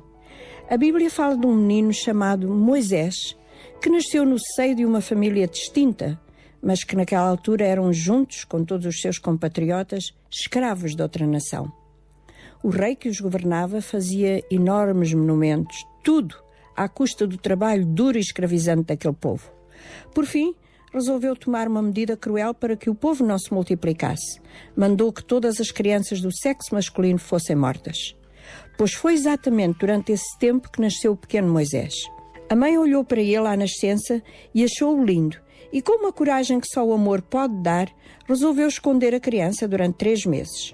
No final desse tempo, quando ele já chorava alto e se tornava perigoso tê-lo escondido, engendrou um esquema para salvá-lo. Fez um cestinho betumado de alcatrão, colocou lá dentro umas roupinhas macias, embrulhou o menino deitando-o dentro do cesto. A seguir, colocou-o junto aos canaviais do rio Nilo, mais ou menos na zona onde a princesa costumava banhar-se. E não é que ela viu a criança, salvou-a da água e resolveu criá-la. Uma irmãzinha do bebê, que de longe vigiava a cena, aproximou-se da princesa e ofereceu-se para lhe arranjar uma ama das hebreias. E assim Moisés foi amamentado pela sua própria mãe, mas criado e educado como um príncipe do Egito. Deus tinha um plano incrível para aquela criança. Muitos anos depois, foi escolhido por Deus para libertar aquele povo da escravatura em que se encontrava. Tornou-se um grande líder, um grande legislador e um homem amado por milhares de pessoas. Quando pegamos no nosso bebê pela primeira vez, achamos-lo tão lindo. Mas o mais belo de tudo é saber que o Senhor Deus tem um plano maravilhoso para a sua vida e que, como mães, O nosso papel principal é fazer tudo para que esse destino, esse plano, seja cumprido na vida do nosso filho. Por isso o amamos, educamos, corrigimos, damos-lhe os recursos para que venha a ser uma pessoa de bem e de influência na sua sociedade. Talvez a sua família, o seu ambiente, não seja o mais propício para o saudável crescimento de um bebê, mas não esqueça que Deus está no controle e prometeu que sempre estaria conosco para nos ajudar. Em qualquer circunstância, pode chegar-se a Ele e receber a ajuda que precisa. Ele está apenas à distância de uma oração, de um suspiro da nossa alma, pronto para nos socorrer, dar-nos criatividade no meio das circunstâncias adversas e a capacidade para superar as adversidades que possam vir à nossa vida. Deus colocou nas nossas mãos uma vida preciosa para ser cuidada. Acha que Ele ia abandonar-nos numa tarefa tão difícil? Nunca. Ele é um Deus bom. Esperamos, querido ouvinte, que estes programas em que temos abordado o assunto da maternidade tenham sido tão deliciosos para si como têm sido para nós fazê-los. Estaremos novamente consigo na próxima semana, no seu horário habitual. Até breve, Deus a abençoe. Mulheres de Esperança. O programa para mulheres que teimam em ter fé na vida. Uma produção da Rádio Transmundial de Portugal. Estamos a finalizar o nosso programa de hoje, aliás, a segunda hora, porque ainda temos mais uma hora pela frente, aqui no nosso Sintra Compaixão de hoje, com as mulheres de esperança que prometem voltar então na próxima sexta-feira, é isso mesmo.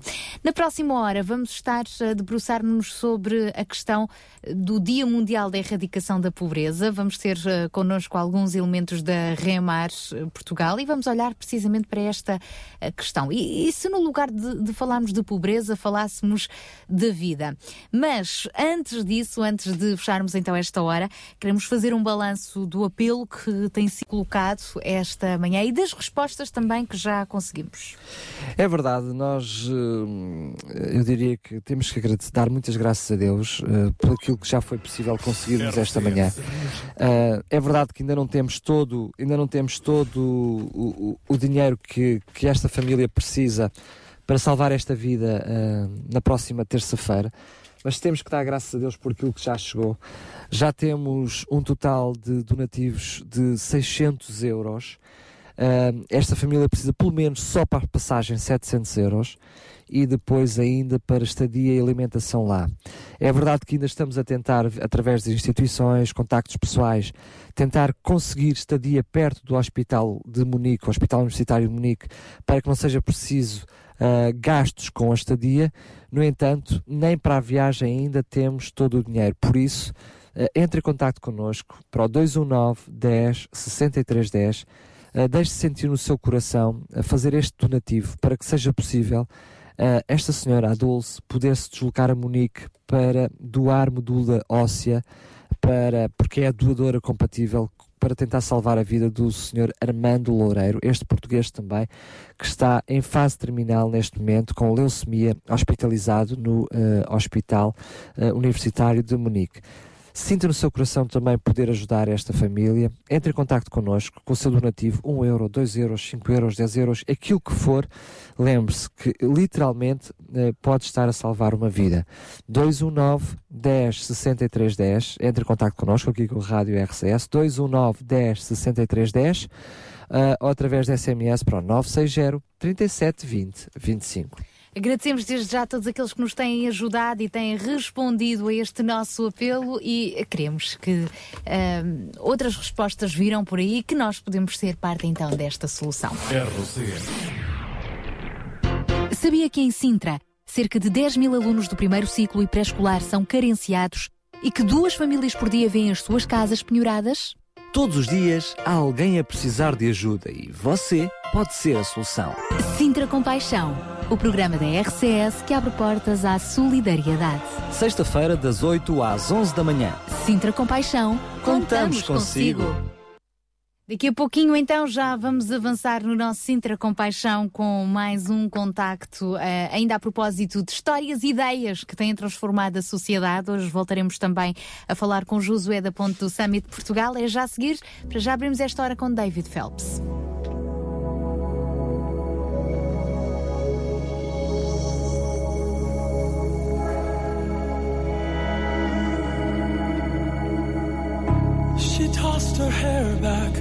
Like she didn't care. Ignored the whispered comments and the stares. How could they know about the man she'd met? About a love without regrets. You can dream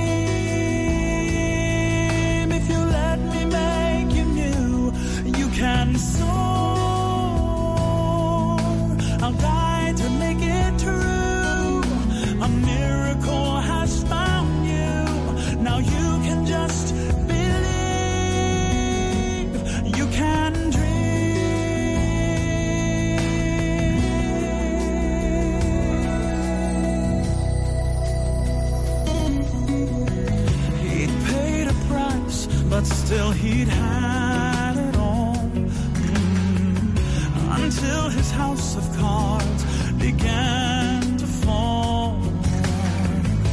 And with his fortune went his friends and wife. And all he had left was his life.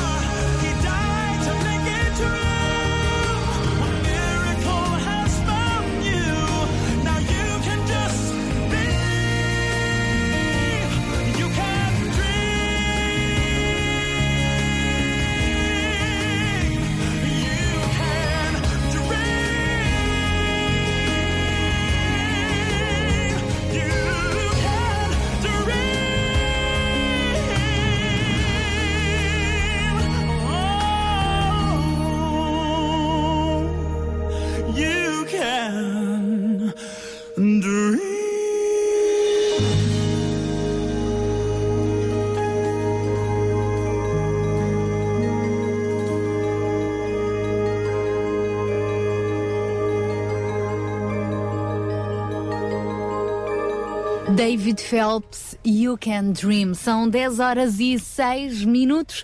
Lembramos que ao longo deste mês estamos a falar de ideias, boas ideias, ideias transformadoras e, e que ajudam realmente a mudar, a transformar para melhores comunidades. Já a semana passada tivemos a oportunidade de falar sobre este assunto com Josué da Ponte, do Summit Portugal, o Summit que é precisamente um movimento de líderes que eh, em todo o mundo querem agir proativamente para essa transformação.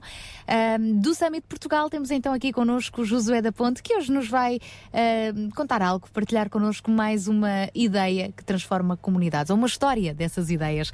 Bom dia, Josué. Muito bom dia, Sara. Bom dia aos ouvintes da Rádio Sintra. Nesta manhã gostaria de vos falar de um dos temas que vamos abordar no Summit deste ano, na sessão de abertura. Bill Hybels, que é descendente de holandeses, durante eh, vários anos ele cresceu e estudou para ser o continuador do trabalho do seu pai, com uma grande firma na área do retalho nos Estados Unidos. O pai esperava que Bill continuasse eh, a tradição da família nos negócios, mas ele teve uma, uma chamada da parte de Deus para, para se dedicar a uma comunidade e durante vários anos ele começou num teatro da, da sua cidade, arredores de Chicago, ahm, a receber pessoas da rua, a ajudar essas pessoas. Aquele teatro tornou-se pequeno e vendendo tomates porta a porta. Ele e os jovens construíram, ou melhor, conseguiram comprar um terreno que se chamou Willow Creek Community Church. A Willow Creek tornou-se um centro comunitário de apoio a várias pessoas, um centro também onde se podia estudar a Bíblia e, e receber valores morais.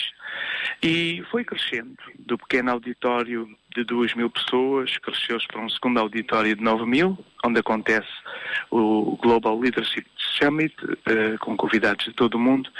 Mas este ano o Bill conta-nos, desde a sua história inicial, mas no último ano algo marcou esta comunidade.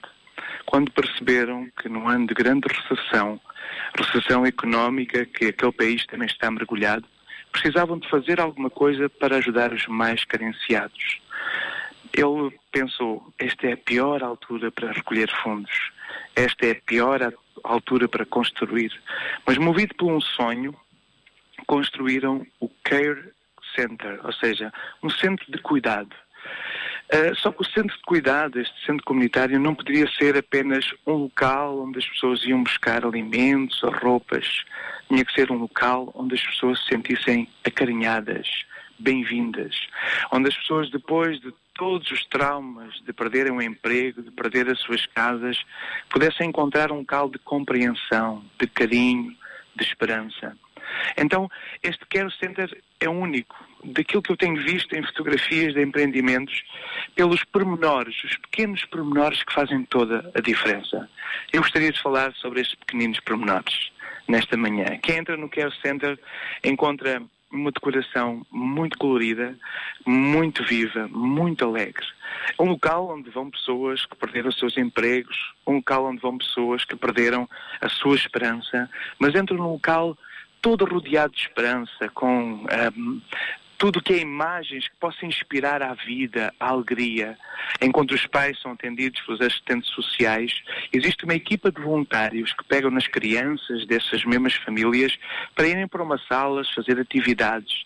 As salas infantis são do melhor que se podia ver. Não, não, não falamos de dinheiro, falamos de cuidado e de atenção. O carinho dos voluntários é incrível. Ele conseguiu mobilizar toda a sua comunidade. E quem são os voluntários? Eu apaixonei-me pelos voluntários. Os voluntários são idosos, alguns com 80 anos, 70 anos. Pessoas idosas na sua comunidade que, em vez de ficarem nas suas casas, eh, sem terem objetivos de vida, todas as manhãs vão em transportes eh, para aquele lugar, aquele care- center, onde, bem vestidos, com um grande sorriso nos lábios, independentemente do cansaço das pernas, independentemente do cansaço da própria vida, ali eles se dedicam durante horas ao longo do dia a atender pessoas carenciadas, a brincar com as crianças, a contar histórias. Enquanto os pais são atendidos pelos assistentes sociais e as crianças atendidas pelos voluntários na parte infantil, são encaminhados depois para um autêntico supermercado. Não é apenas receber alimentos por alimentos. Eles entregam as senhas, consoante a necessidade das pessoas, as senhas que têm um valor monetário, como se fossem notas, e ali eles podem comprar com seus carrinhos de compras e escolher aquilo que precisam para a família.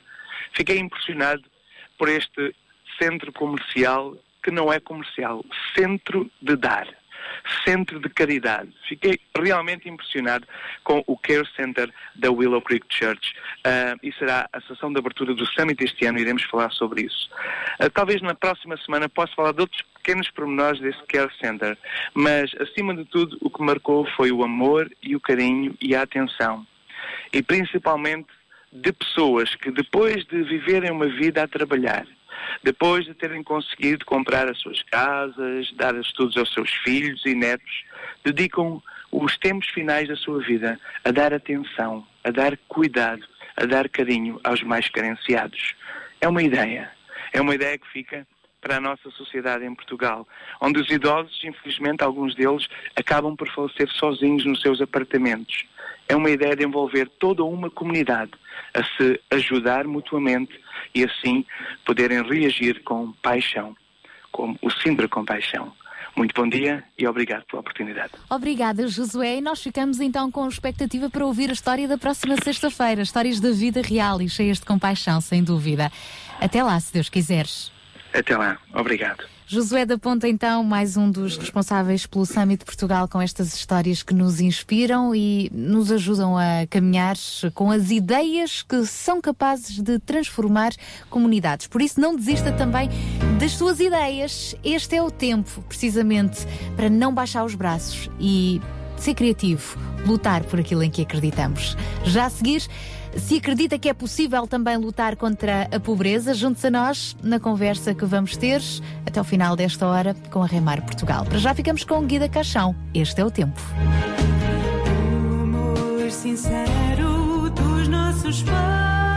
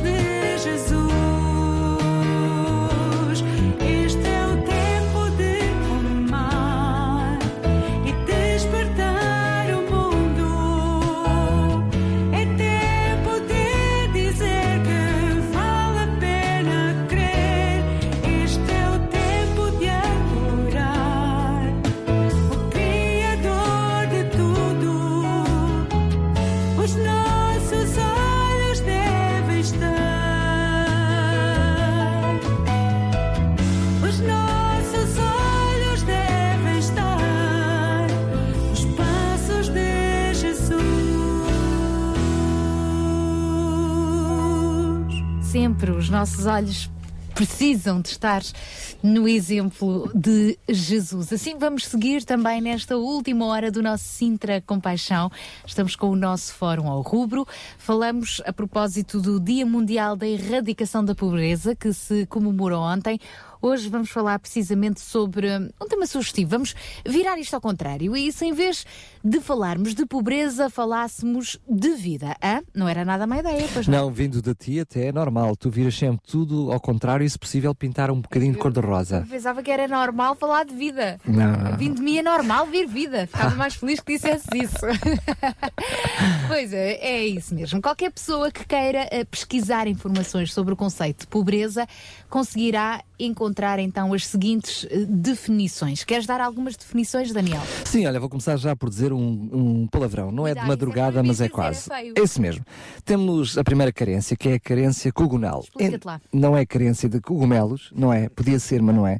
Digamos que é aquela hum, carência eh, básica ou típica que envolve eh, as nossas ne- necessidades cotidianas, como a alimentação, vestuário, alojamento, cuidados de saúde, bem, enfim, o que queira colocar neste pacote.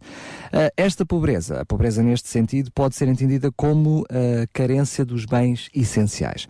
Depois temos a falta de recursos económicos. Bem, quem é que hoje não se queixa disto, ou pelo menos com menos recursos económicos?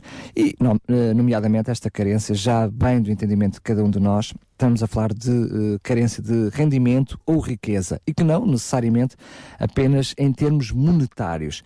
As medições do nível económico são baseadas em níveis de suficiência de recursos ou também em eh, rendimento relativo.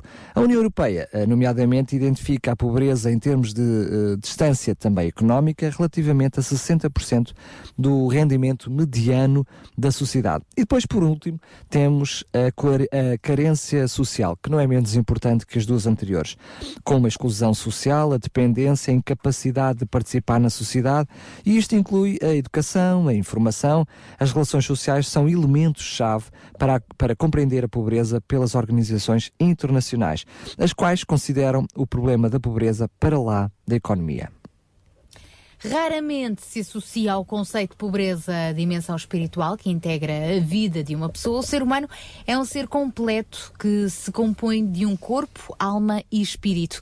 É desta vida completa que queremos aqui falar hoje. Podemos passar anos a falar da temática da pobreza sem nunca mexer um palmo na vida da sua erradicação. Vidas transformadas transformam sociedades, economias e, consequentemente, condições de vida. Quando Jesus nos ensina a buscar o reino de Deus em primeiro lugar e sua justiça, isso deve levar-nos a pensar sobre o que é este reino. Quem não gostaria de saber de que reino se trata, sabendo que todas as coisas nos seriam acrescentadas e as nossas necessidades supridas, não é?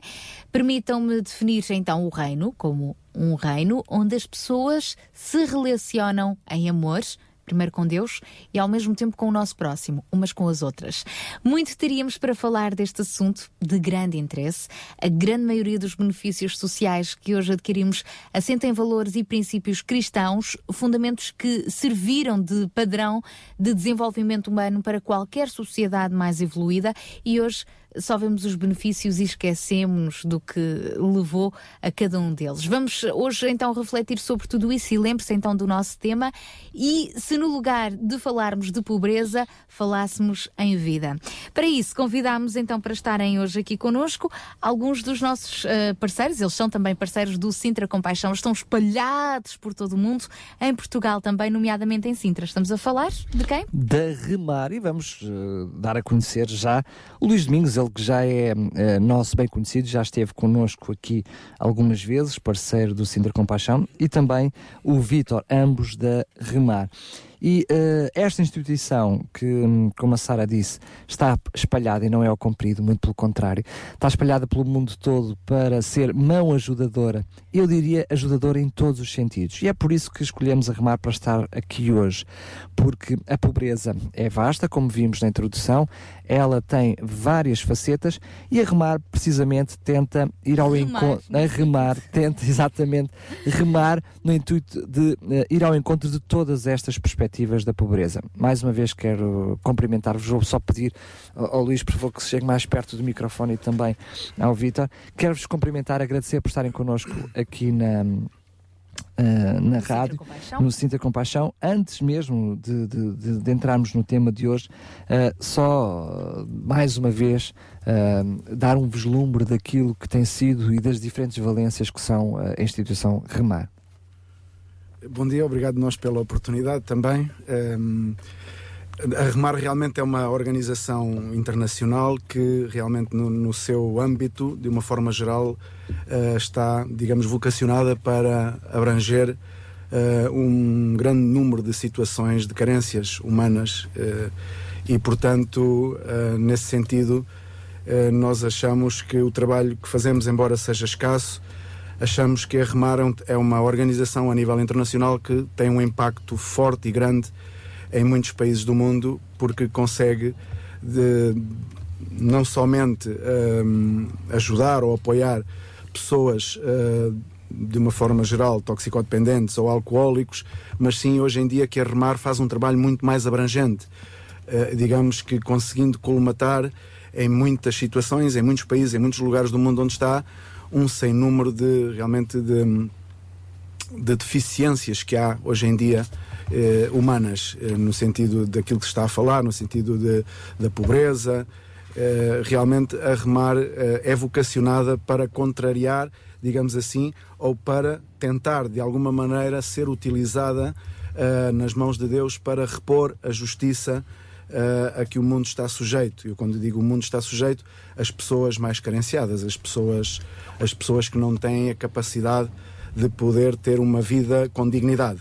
Nesse sentido, nós acreditamos que a Remar tem um papel muito importante em muitos países do mundo, ehm, porque consegue realmente abranger um sem número de situações hoje em dia de pessoas que, que recorrem à Remar e a esta instituição com os mais diversos tipos de problemáticas. E, e isto realmente tem sido um, um enriquecimento muito grande também para a própria instituição, que é formada por homens e mulheres, e ao mesmo tempo esses homens e essas mulheres, da qual eu e o Luís fazemos parte também, não é?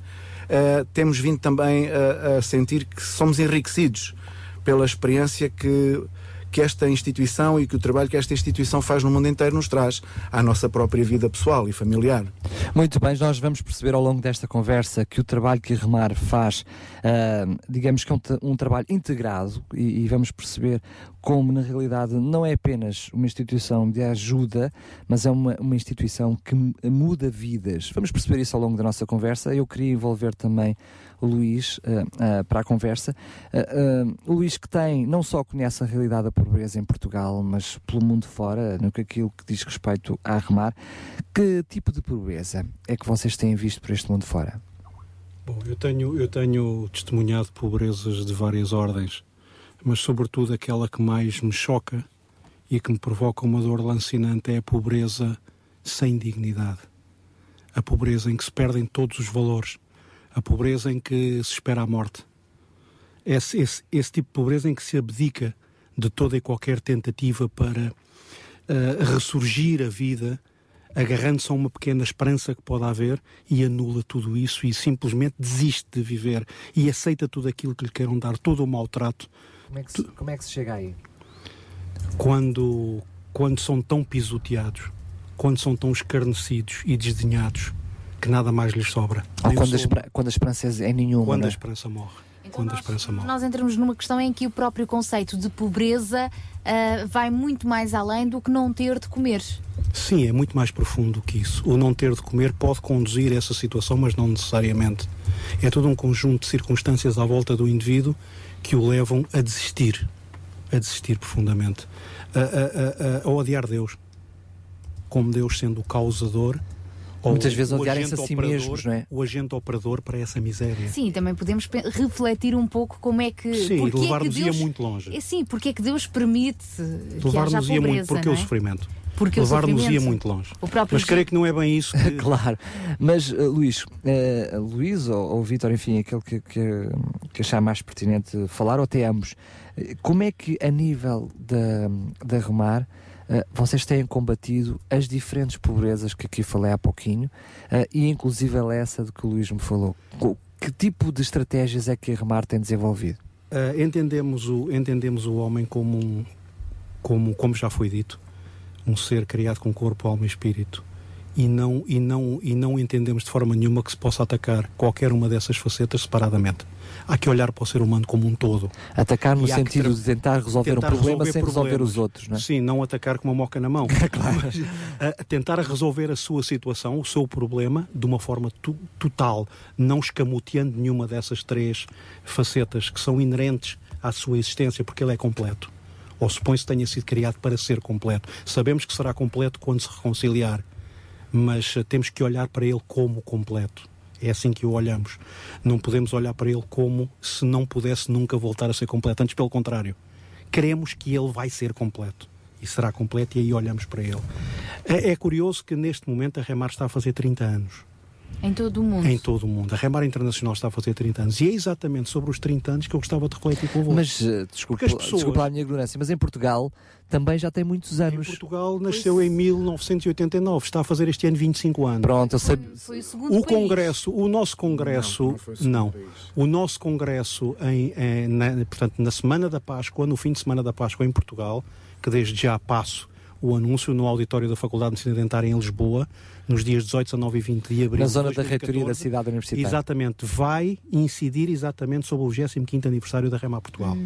Pronto, é que eu estou a dizer isto porque já conheço a instituição em Portugal há muitos anos eh, e, portanto, ao, ouvi-lo falar em 30 anos, percebi que Portugal deveria estar no, no princípio. por É aí. importante entendermos que nestes, nestes 25 anos, desculpa Luís, seria importante entender que nestes 25 anos, hum, por uma razão ou por outra, hum, creio que há muitas pessoas que não entendem a dimensão da remar a nível nacional. E eu, quando digo a dimensão remar a nível nacional, é a importância que esta organização tem tido em Portugal e através daquilo que hoje centenas de portugueses estão a fazer pelo mundo na remar. Foram pessoas que foram eh, resgatadas, por assim dizer, de uma vida, não somente da droga, não somente do álcool, de muitas situações eh, dramáticas de vida, foram resgatadas nesta organização aqui em Portugal desde há 25 anos e que hoje são essas pessoas que estão a fazer com que a remar tenha o impacto que tem em muitos países, em 70, e- 70 Porque são, eh, eh, ou seja, eh, eh, não falaram sobre isso, mas acho que é Isto é importante vida, falar. isto é aquilo que estava a falar. É, é a a transformação. vida. Porque uma das coisas que, que a Remar faz, para além de ir ao encontro das necessidades, é depois fazer uma reintegração na sociedade de- desses seres humanos. E depois são os próprios a envolver-se na própria instituição, a ajudar outros. Ou seja, existe aqui, eh, Luís, um- um- não só um, um estender a mão para uma necessidade imediata, mas depois trabalhar o ser humano para que ele próprio se sinta eh, íntegro e depois ser ele também a dar a mão, ativa. parte ativa na ajuda ao Uma próximo. frase curta eu chamaria multiplicação da vida. Pois. Multiplicação. Daniel, hum, o Luís Domingos, para quem tu estás a olhar agora com 80 quilos, excessivamente pesado, com vida, digamos, passa a expressão abundante, entrou neste centro há 20 anos com 35 quilos de peso. Não falava, não comia, não andava. Eu estava deitado numa cama e a minha mãe e os médicos disseram à minha mãe que cuidasse de mim e esperasse que eu morresse, que não havia nada a fazer. Entrei neste centro nesse estado. Deram-me de comer à boca, lavaram-me, puseram-me a andar que as minhas pernas estavam mortas e hoje estou aqui a olhar para ti. Já corri meio mundo porque não desistiram de mim. Acreditaram que eu era recuperável e podia ah, servir.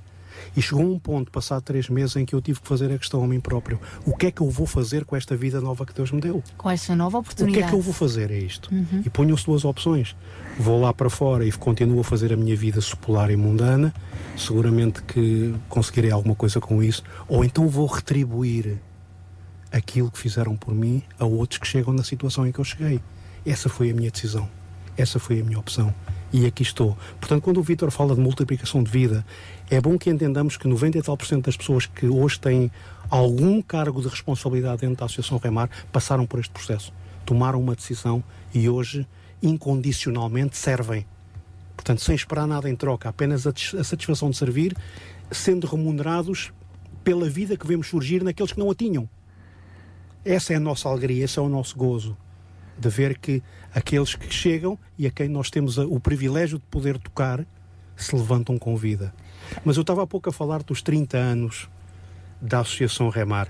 E é bom eh, entendermos, como o Vitor dizia, da dimensão de Remar Portugal, que não é apenas uma questão da toxicodependência. A coisa vai muito mais longe. É muito mais profunda do que isso. Em 30 anos, estamos a falar de 4 milhões e meio de beneficiados. e de pessoas atendidas em todo o mundo. 4 milhões e meio de pessoas.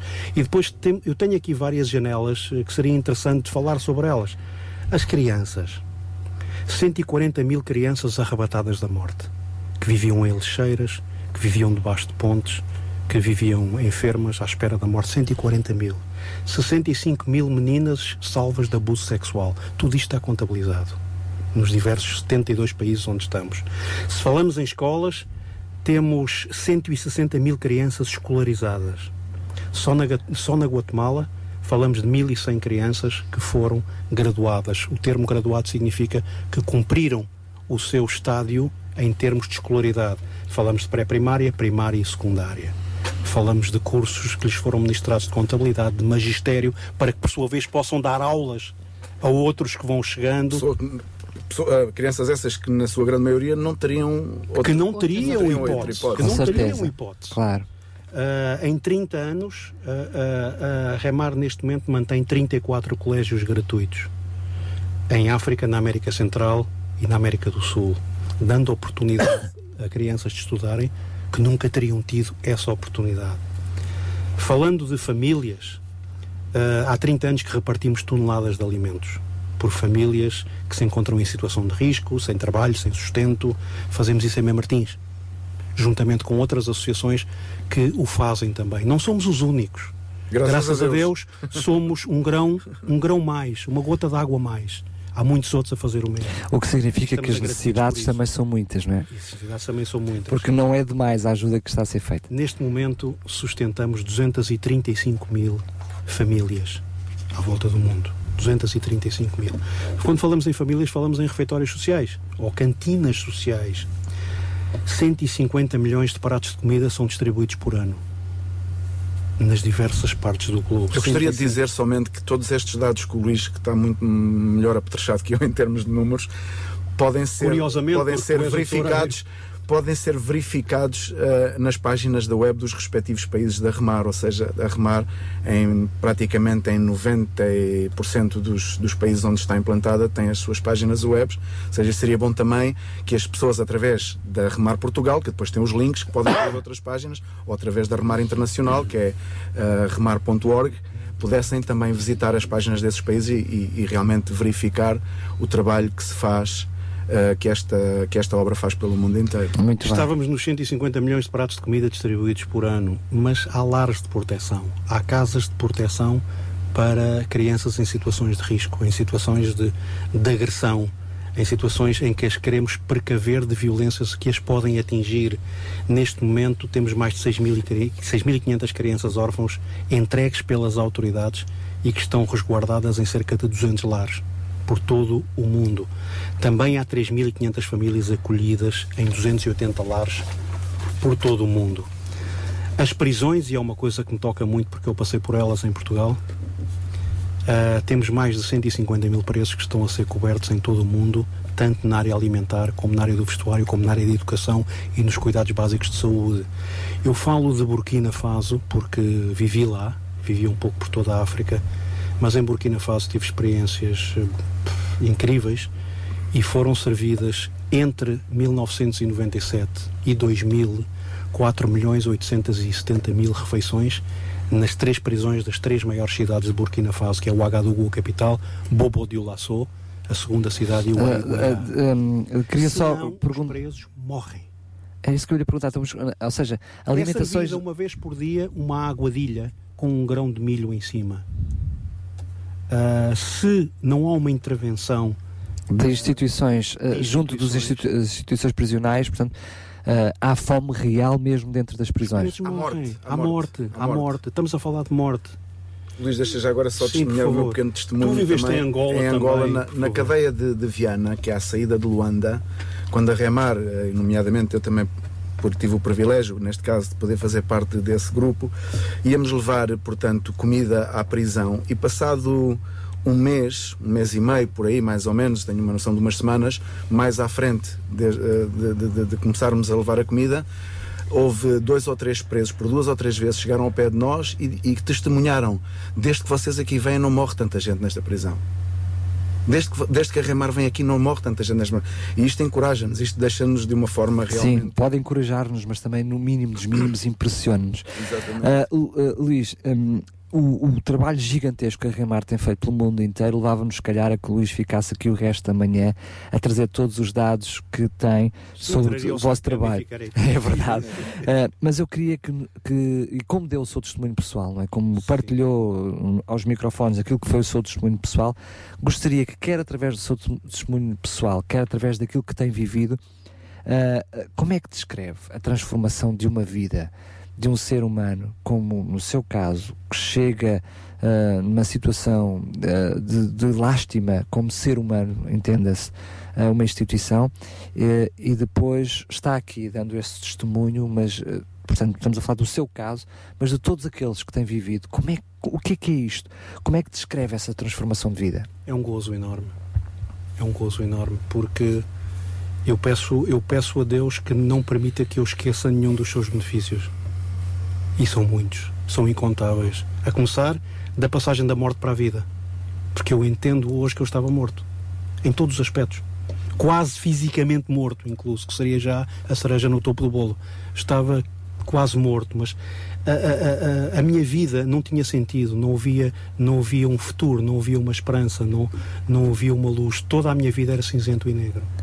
Ou seja, uma- estávamos a falar de uma morte, uma morte de bens, uma morte de- social, uma morte espiritual. eh, estamos- quase que uma morte física. E quase que uma morte física. Eh, como é que depois se dá esta transformação?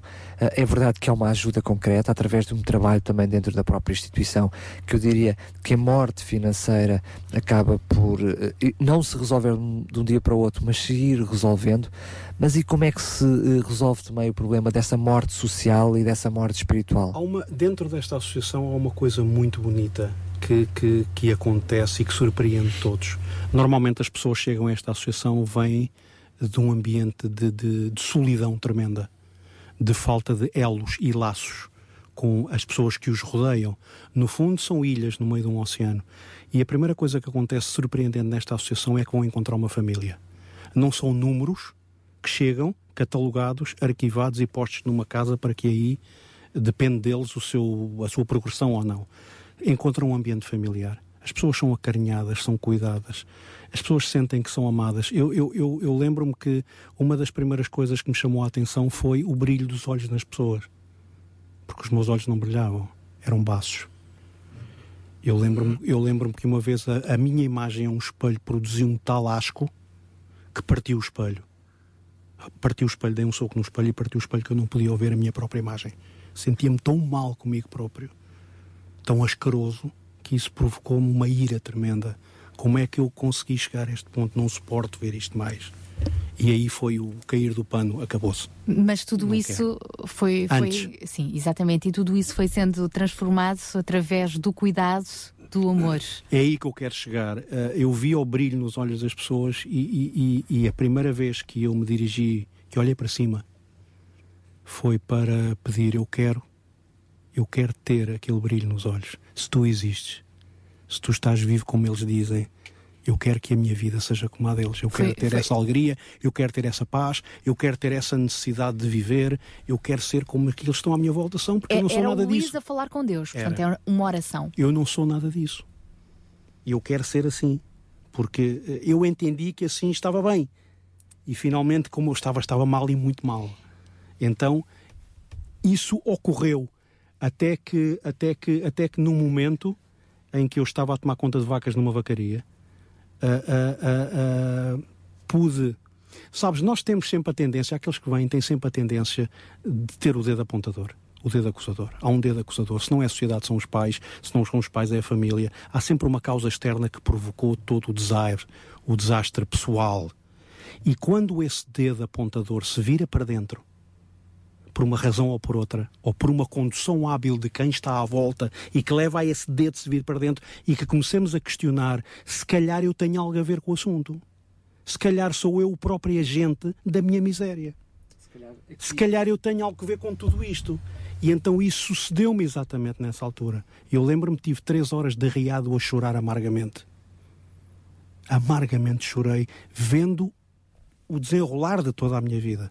O que eu tinha sido, o que eu tinha feito, quem era.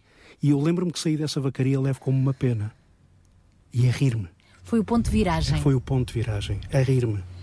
Lembro-me que saí e fui abraçado por duas pessoas que entenderam onde é que eu tinha chegado e de onde eu tinha saído. E qual a decisão que. E hoje, hoje, uma, uma das minhas preocupações exatamente é levar as pessoas a esse ponto, ao ponto da viragem. Uhum. Que entendam quem são, onde estão, porque é que estão e o que é que há que fazer. E como é que nós podemos ajudar então essas pessoas uh, uh, a serem encaminhadas para esse ponto de viragem? Aqui já foi falado um pouco da miséria uh, humana, em vários sentidos, no outro lado do mundo, em África, por exemplo, mas aqui mesmo ao pé de nós. Como é que nós podemos ajudar as pessoas a chegarem a esse ponto de viragem? Bom, uh, podemos falar de indicar às pessoas onde é que nós estamos. Sim, eh, exatamente. Esse é- poderá ser um bom princípio. Eh, poderemos indicar onde é que estamos. Nós estamos por todo o lado. Como dizia, creio que a Sara dizia há pouco, que estamos um pouco por todo o lado. Estamos norte a sul, estamos por todo o mundo. Aqui perto Eh, estamos em E eu lembrei-me, somos quase como as formigas. Aqui perto estamos em Mem Martins e eu, penso que não é difícil en- encontrar onde estamos. Mesmo online, basta escrever remar, que o, difícil, o mais difícil não é encontrar onde estamos, não é encontrar ah, ah, realmente o lugar físico. O mais difícil, provavelmente, é encontrar o lugar que um dia o Luís encontrou, que um dia eu encontrei, que um dia, provavelmente, os que estamos aqui nesta mesa encontramos e muitas outras pessoas têm encontrado. E esse é o lugar especial. Esse é o lugar especial que eu creio que devemos indicar às pessoas. Devemos indicar às pessoas partindo de um princípio que para as pessoas que têm mais dificuldades e que neste momento estão a passar por carências, pois já no aspecto hum, financeiro, no aspecto pois eh, familiar, com alguns desgastes familiares, etc., nós podemos dar uma mão, nós podemos dar uma ajuda, mas seguramente o ponto de viragem, o ponto de viragem tal qual a Sara falava em relação àquilo que o Luís eh, testemunhava, o ponto de viragem é um lugar especial e esse lugar chama-se Jesus Cristo. E esse, esse é o caminho que nós vamos sempre indicar. Ou seja, as pessoas vêm até nós com problemas de vária ordem. Toxicodependência, alcoolismo, famílias totalmente, totalmente despedaçadas por este ou por aquele motivo, eh, situações financeiras, familiares completamente eh, desastradas. E nós sempre estaremos com a porta aberta para poder ajudar. Mas o lugar de viragem, o ponto de viragem, vai ser aquele lugar que o Luís encontrou, onde chorou, vai ser o lugar que eu encontrei, vai ser o lugar que estes que estão aqui na mesa, estas pessoas que estão aqui sentadas connosco na mesa encontraram e que, em muito- e que muitas outras pessoas têm encontrado nas suas vidas. Ou seja, não tem de ser uma vacaria. Como Não tem de ser uma bateria. Não é, não é, não é um lugar geográfico. Exatamente, é um exatamente. geográfico, é. E a importância desses dois abraços naquele momento, mesmo sem palavras, há alguém que estava ali para abraçar. João, queres acrescentar então alguma coisa a esta nossa conversa? Pois eu, eh, o Vítor acabou, o Vítor acabou por eh, aqui eh, de alguma forma colocar eh, eh, a questão no, no ponto certo realmente. Eh, esta, esta transformação de vida eh, que, o, que o Daniel estava a perguntar, como é que ela se descreve, realmente cada um de nós, se fôssemos a, a contar a nossa história, cada um de nós teria eh, uma história bem diferente, mas eh, seja qual for o lugar, eh, o país, a comunidade onde, onde isso aconteceu, de facto a referência acaba por ser Cristo. Cristo acaba por ser o ponto de viragem na nossa vida. Agora, é assim, eu às vezes eu estou aqui no programa e hoje tenho, tenho portado bem, hein? caladinho, já Tens viram? portado Hã? mal, Não, Isso não signi- não significa- Eu não costumo cá vir, mas realmente. Hoje hã? não, não, não, não, tenho, não tenho falado muito, portanto tenho portado muito bem. Hum, quando, quando, eu, quando eu ponho no lugar de uma pessoa que nos esteja a ouvir e ao ouvir-nos, ouve-nos eh, falar de todas estas coisas, eu gostei imenso hoje de manhã também da, da, da rubrica de- das mil palavras eh, do, do Ruben eh, sobre a escravidão no mundo. Mais de 30 milhões de pessoas vivem escravizadas. Portanto, estamos a falar de escravidão literal, não estamos a falar de eh, uma escravidão eh, eh, daquelas softs, não, não, estamos a falar de escravos autênticos, pessoas que são tiradas de um lugar à força para serem levadas para outro lugar, sendo submissas contra os seus direitos, contra tudo, a fazer determinadas tarefas que, se não fizerem, são maltratadas. Portanto, estamos a falar de mais de 30 milhões de pessoas no mundo inteiro. Agora, o Ruben falou também de um outro tipo de escravidão. É o tipo de escravidão que nós vivemos mais no mundo ocidental, não é?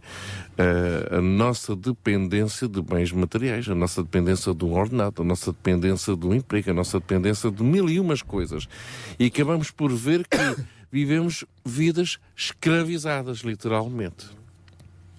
Mas isto é mesmo assim. Escravizadas e escravizantes. não é? escravizantes. E nós, nós não nos apercebemos disso, isto é, porque achamos que tudo isto é normal no nosso mundo ocidental, não é? É normal. Uh, vamos trabalhar, ao fim de semana temos o nosso fim de semana para estar com a família, quando o temos, uh, dinheiro não há para, para muitas coisas, enfim, mas vivemos vidas literalmente escravizadas. Realmente, quem nos pode tirar deste, deste ambiente realmente é Cristo. Uh, pode parecer estranho a muitos ouvintes que nos estejam a ouvir, para muitos não, mas para muitos sim. Dizer, mas como é que é possível? Eu estou à procura de trabalho, não consigo encontrar. Tento sustentar a minha família, não consigo sustentá-la. Uh, preciso de dinheiro para isto e para aquilo, não tenho. Uh, aonde é que eu, como é que eu devo fazer? Pois é, é impressionante, não é? Nós, nós do nosso lado quase que eh, poderíamos inventar mil e umas eh, eh, estratégias, ideias, olha. Haverá, eh, haverá algumas pessoas que dizem, eu até vou à igreja. eu te- pois é, algumas pessoas, exatamente, eu até vou à igreja, até sou uma pessoa muito séria, até eu acredito em Deus, até sempre, sempre Ajudo os pobres. ajudo os pobres e tal, sou bonzinho. Enfim, tudo isto é, é real, não é? é real e o sofrimento continua lá. Agora, sem dúvida, tudo começa em nós eh, e Cristo. É uma Mas, relação, a maior pobreza É o que que há. tu ias dizer, ou seja, mas é através de uma relação, é através de uma intimidade, não é apenas porque se acredita em, não é? É, Eu, quase que senti- sentir-me-ia, eh, eh, enfim, motivado agora a desafiar todos os nossos ouvintes e todos aqueles que de alguma forma se encontram em situações muito difíceis e que nos têm estado a ouvir assim, caramba, mas como é que eu posso fazer? Estas pessoas estão-me a falar aqui, estou a ouvir na rádio, parece que é uma vida maravilhosa, não há sofrimento, eh, não há falta de nada, não, não, mas eh, há, amor, há, há amizade e eu não consigo ver nada disso da minha vida. O que é que eu devo fazer? Falta o ponto de viragem. Falta, o ponto, ponto de falta o viragem. ponto de viragem. E realmente o ponto de viragem é olhar para Cristo. Uhum. Isto pode parecer estranho, não é? Isto, Mas é a isto pura está- das realidades. Está, está a virar, está a virar tipo uma coisa assim espiritual, mas é uma realidade. É uma realidade porque se nós definimos isso no princípio, não é? Nós definimos isso no princípio, nós somos seres não só com corpo, com uma alma, mas com espírito. E nós muitas vezes esquecemos desta, desta dimensão, que é esta dimensão espiritual. E esta dimensão espiritual tem a ver com Cristo, como a ninguém. E a propósito disso, alguém nos enviava uma mensagem. Aliás, eu quero agradecer todas as mensagens que, entretanto, nos foram chegando via SMS, estão registadas, nomeadamente mais ofertas que nos chegaram ah, para o apelo que, que lançámos na hora anterior. Deus, Deus é bom, Eu não- Deus é sempre bom. Com ou sem respostas, Deus é sempre bom, mas quando vêm as respostas. É melhor. é melhor ainda. Pelo menos nós vemos aí o É amor verdade. de Deus. Obrigada não a é? todos aqueles que têm respondido via SMS, estão registados. Nós depois entraremos em contato com, to- com todos, mas recebemos uma mensagem no decorrer da nossa conversa. Quando o Luís falava do seu ponto de viragem e iniciámos então aqui este diálogo, ahm, temos uma ouvinte, a Noémia, que nos mandou a citação de um versículo bíblico ahm, referindo que é no secreto do nosso quarto que Deus muitas vezes ouve em secreto o que vai dentro de nós. Portanto, lá está esse encontro com Jesus e connosco mesmos quando nós olhamos para dentro de nós e dizemos: Não, eu quero mudar, sozinho não consigo, mas contigo, Jesus, eu consigo e isto é possível. Este encontro pessoal é possível até no secreto do nosso quarto. Obrigada a esta nossa ouvinte também por ter colaborado connosco e ter enviado este pensamento bem pertinente. Uh, estávamos a falar, de, sem, e sem tirar os méritos, de que tudo isto tem uh, um lugar, que é os pés de Cristo, uh, que transforma as nossas vidas e que transforma vidas e que motiva corações para transformar outras vidas. Mas não tirando nenhum dos méritos de Jesus, porque repetimos claramente que é por Ele que nós fazemos este programa, é por Ele até que esta rádio existe, é por Ele que há pessoas que se movem para ajudar. Mas é importante perceber que Deus dá-nos o privilégio de podermos lhe colaborar com Ele para sermos mãos ajudadoras. E é verdade que eh, Luís pôde ter o seu ponto de viragem, porque também havia uma instituição eh, com pessoas movidas pelo coração de Jesus, e eu não quero tirar eh, os méritos dessas pessoas que se deixam influenciar, dos seres humanos que têm corações com paixão. E esses corações, como o do Luís, agora com compaixão, que trabalha para transformar vidas, que depois transformam famílias e que depois transformam comunidades. Luís, como é que, eh, através da vossa instituição, como é que vocês veem que essa transformação de vida pessoal, de alguma forma, também está a transformar, neste caso, nossa Sintra, o nosso Portugal e o mundo? É, é necessário que no momento da viragem se perceba quem foi o agente que provocou a viragem. Uh, e se, daí a importância das pessoas que rodeiam, como a, a, a Sara dizia, a importância daquele abraço. Que, que, que, que teve a percepção clara do que tinha acontecido, teve os olhos bem abertos para perceber o que é que tinha acontecido na minha vida e que me conduziu. Essa, uh, depois da condução e, e, e depois da, da edificação num fundamento sólido, aí começa o fenómeno da multiplicação. Porque esse gozo, essa voz não pode ser calada. Nós, nós não podemos deixar de falar daquilo que vemos e de ouvimos. Não podemos. Não podemos. Então é inevitável que isto se comunique, passe a mensagem, seja, seja nos meios mais, eh, mais peculiares, seja no ambiente familiar, seja no ambiente comunitário. Uh, uh, houve, um, houve um servo de Deus incrível que ele disse: é necessário pregar a palavra a toda a hora e, se necessário, falar. Exatamente. Então a, a nossa vida espelha espelha essa alegria, essa vida que, que, nós, que nós temos de nós, irradia, irradia de nós. E isto é contagiante. E leva a que as pessoas à nossa volta se movam e leva a que as coisas comecem a acontecer. Remar, e vejo com alegria que a participação dos ouvintes é cada vez maior. É muito Ah, boa. É ah, muito ah, ah, vejo que remar nasceu como uma visão. Houve uma visão, houve um sonho de uma família. E que 30 anos depois está em 70 países à volta do mundo. Exatamente porque eles foram canais. Eles não reteram nada, antes pelo contrário, eles permitiram que fluísse deles essa vida, que fluísse deles esse gozo, essa alegria, que foi influenciar homens e mulheres por todo o mundo e que hoje possamos estar a cuidar literalmente de vidas que por sua vez vão cuidar de outras vidas. No fundo falamos constantemente em multiplicação. E isso é inevitável quando a vida de Cristo está em nós. Eu queria dizer que hum, é verdade que hum, eh, cada vez mais, infelizmente, diria eu, cada vez mais faz sentido instituições como a Remar, eh, mas eu diria, eh, pedindo desculpa até pela indelicadeza, só faz sentido existirem instituições como a Remar quando, pessoalmente, como comunidade, nós não somos uma instituição, ou seja, não somos um todo, todos nós corações com paixão, não é? Ou seja, eh, e por isso é que elas fazem falta, eu não estou a dizer que elas não fazem falta, mas fazem faltas porque a sociedade, como sociedade, está muito virada para si mesmo. E ainda bem que há seres humanos movidos pelo amor de Jesus se- que se deixam moldar o coração, como falávamos hoje, hoje de manhã, não é? Moldar o barro, se deixam moldar para serem corações com paixão. E nós motivamos, queremos motivar aquelas pessoas que nos estão a ouvir para cada um de nós ser um coração com paixão. Não tem que necessariamente fazer parte, parte de uma remar ou qualquer outra instituição. Ah, até pode ser de uma remar, ah, mas tem é que, como indivíduo, na sua local, na sua residência, até junto à sua família, fazer essa diferença, ser esse coração com paixão, estar disponível para ser usado por Deus, levar Deus aos outros, mas levar também a mão ajudadora. Não é só levar a palavra, mas levar a mão ajudadora. Isto é interessante aquilo que tu estás a dizer, porque eh, ainda na introdução deste, eh, deste tema, deste fórum, eh, nós mencionamos aquela, aquela experiênciazinha, aquela experiênciazinha do, eh, em que Jesus estava a falar com os seus discípulos é? Eh, sobre o reino.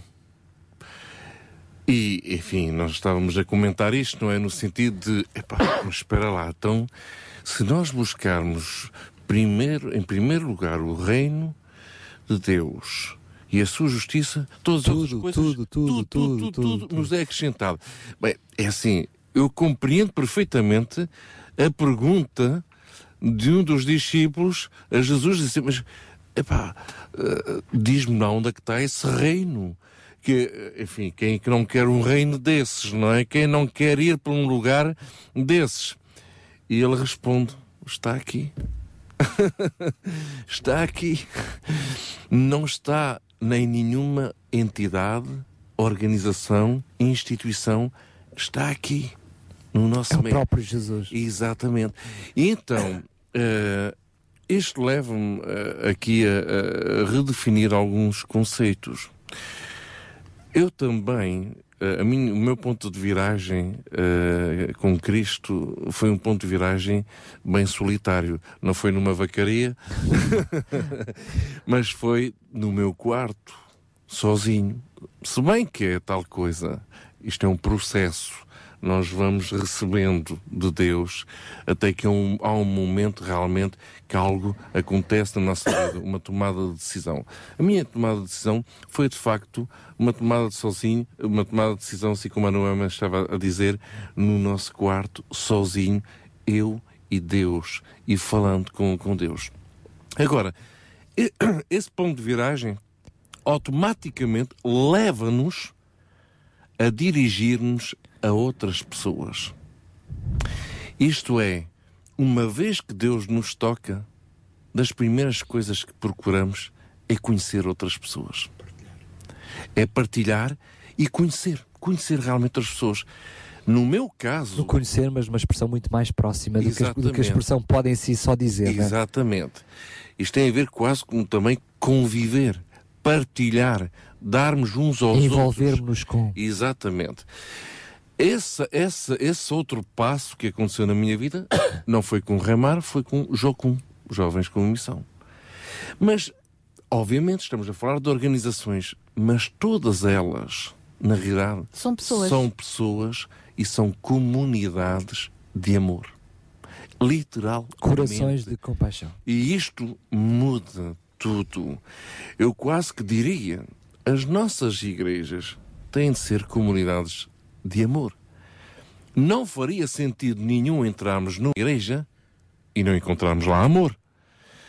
Ou aceitação, respeito, honra, ajuda. Mas, João, as nossas igrejas são igrejas constituídas por famílias, que têm que ser as famílias, famílias de Exatamente. amor, constituídas por seres humanos Quando- de Exatamente. amor. Quando eu me refiro, quando eu me refiro ao, à igreja em si, não estou a referir paredes, à instituição igreja.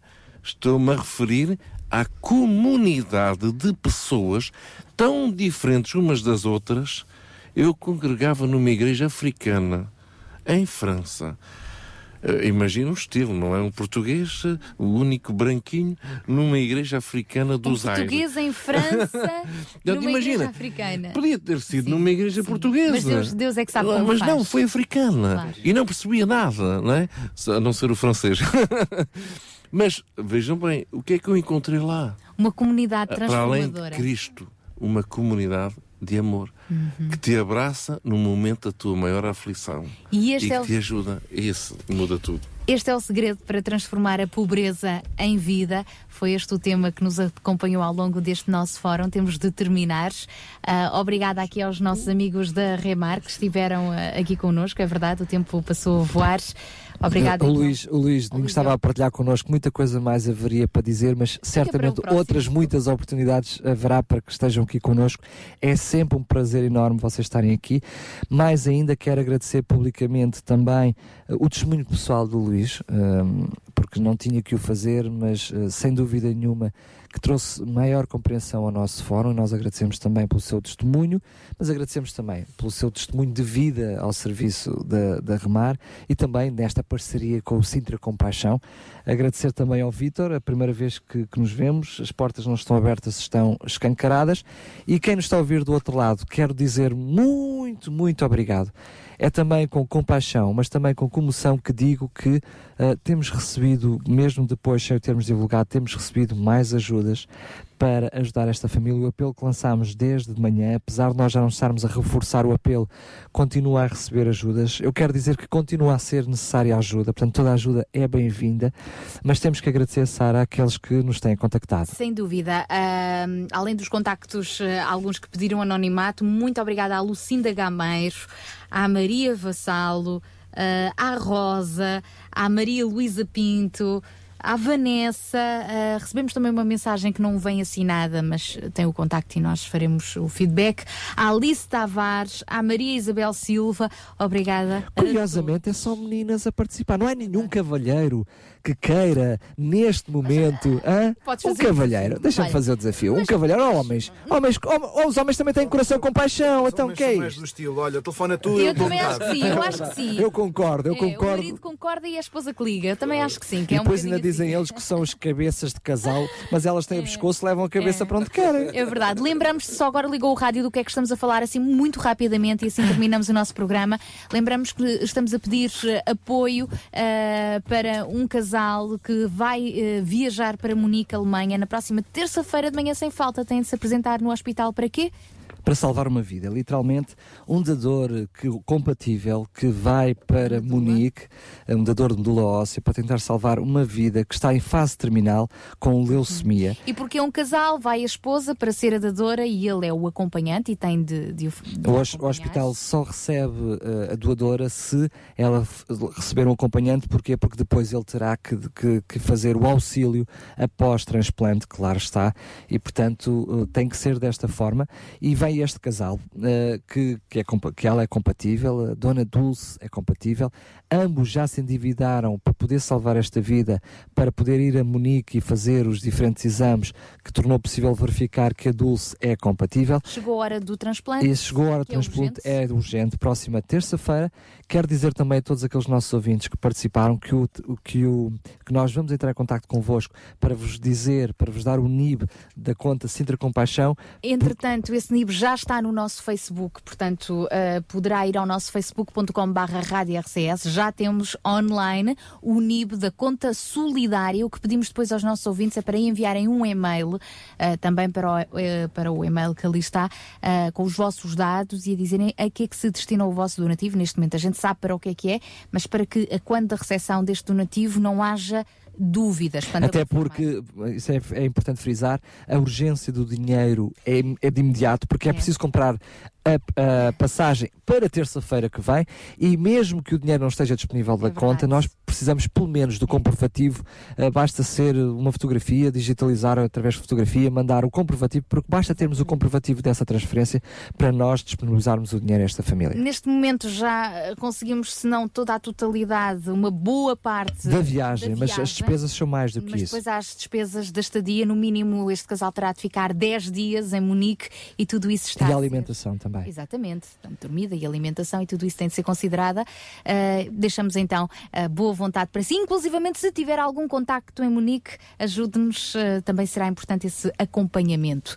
Os nossos contactos 219 10 63 10, via SMS para o 960 37 20 25 e através do nosso facebook.com barra rádio RCS também pode participar. Ficamos então por aqui. Na próxima sexta-feira estamos de volta com mais um Sintra Compaixão. É caso para dizer então?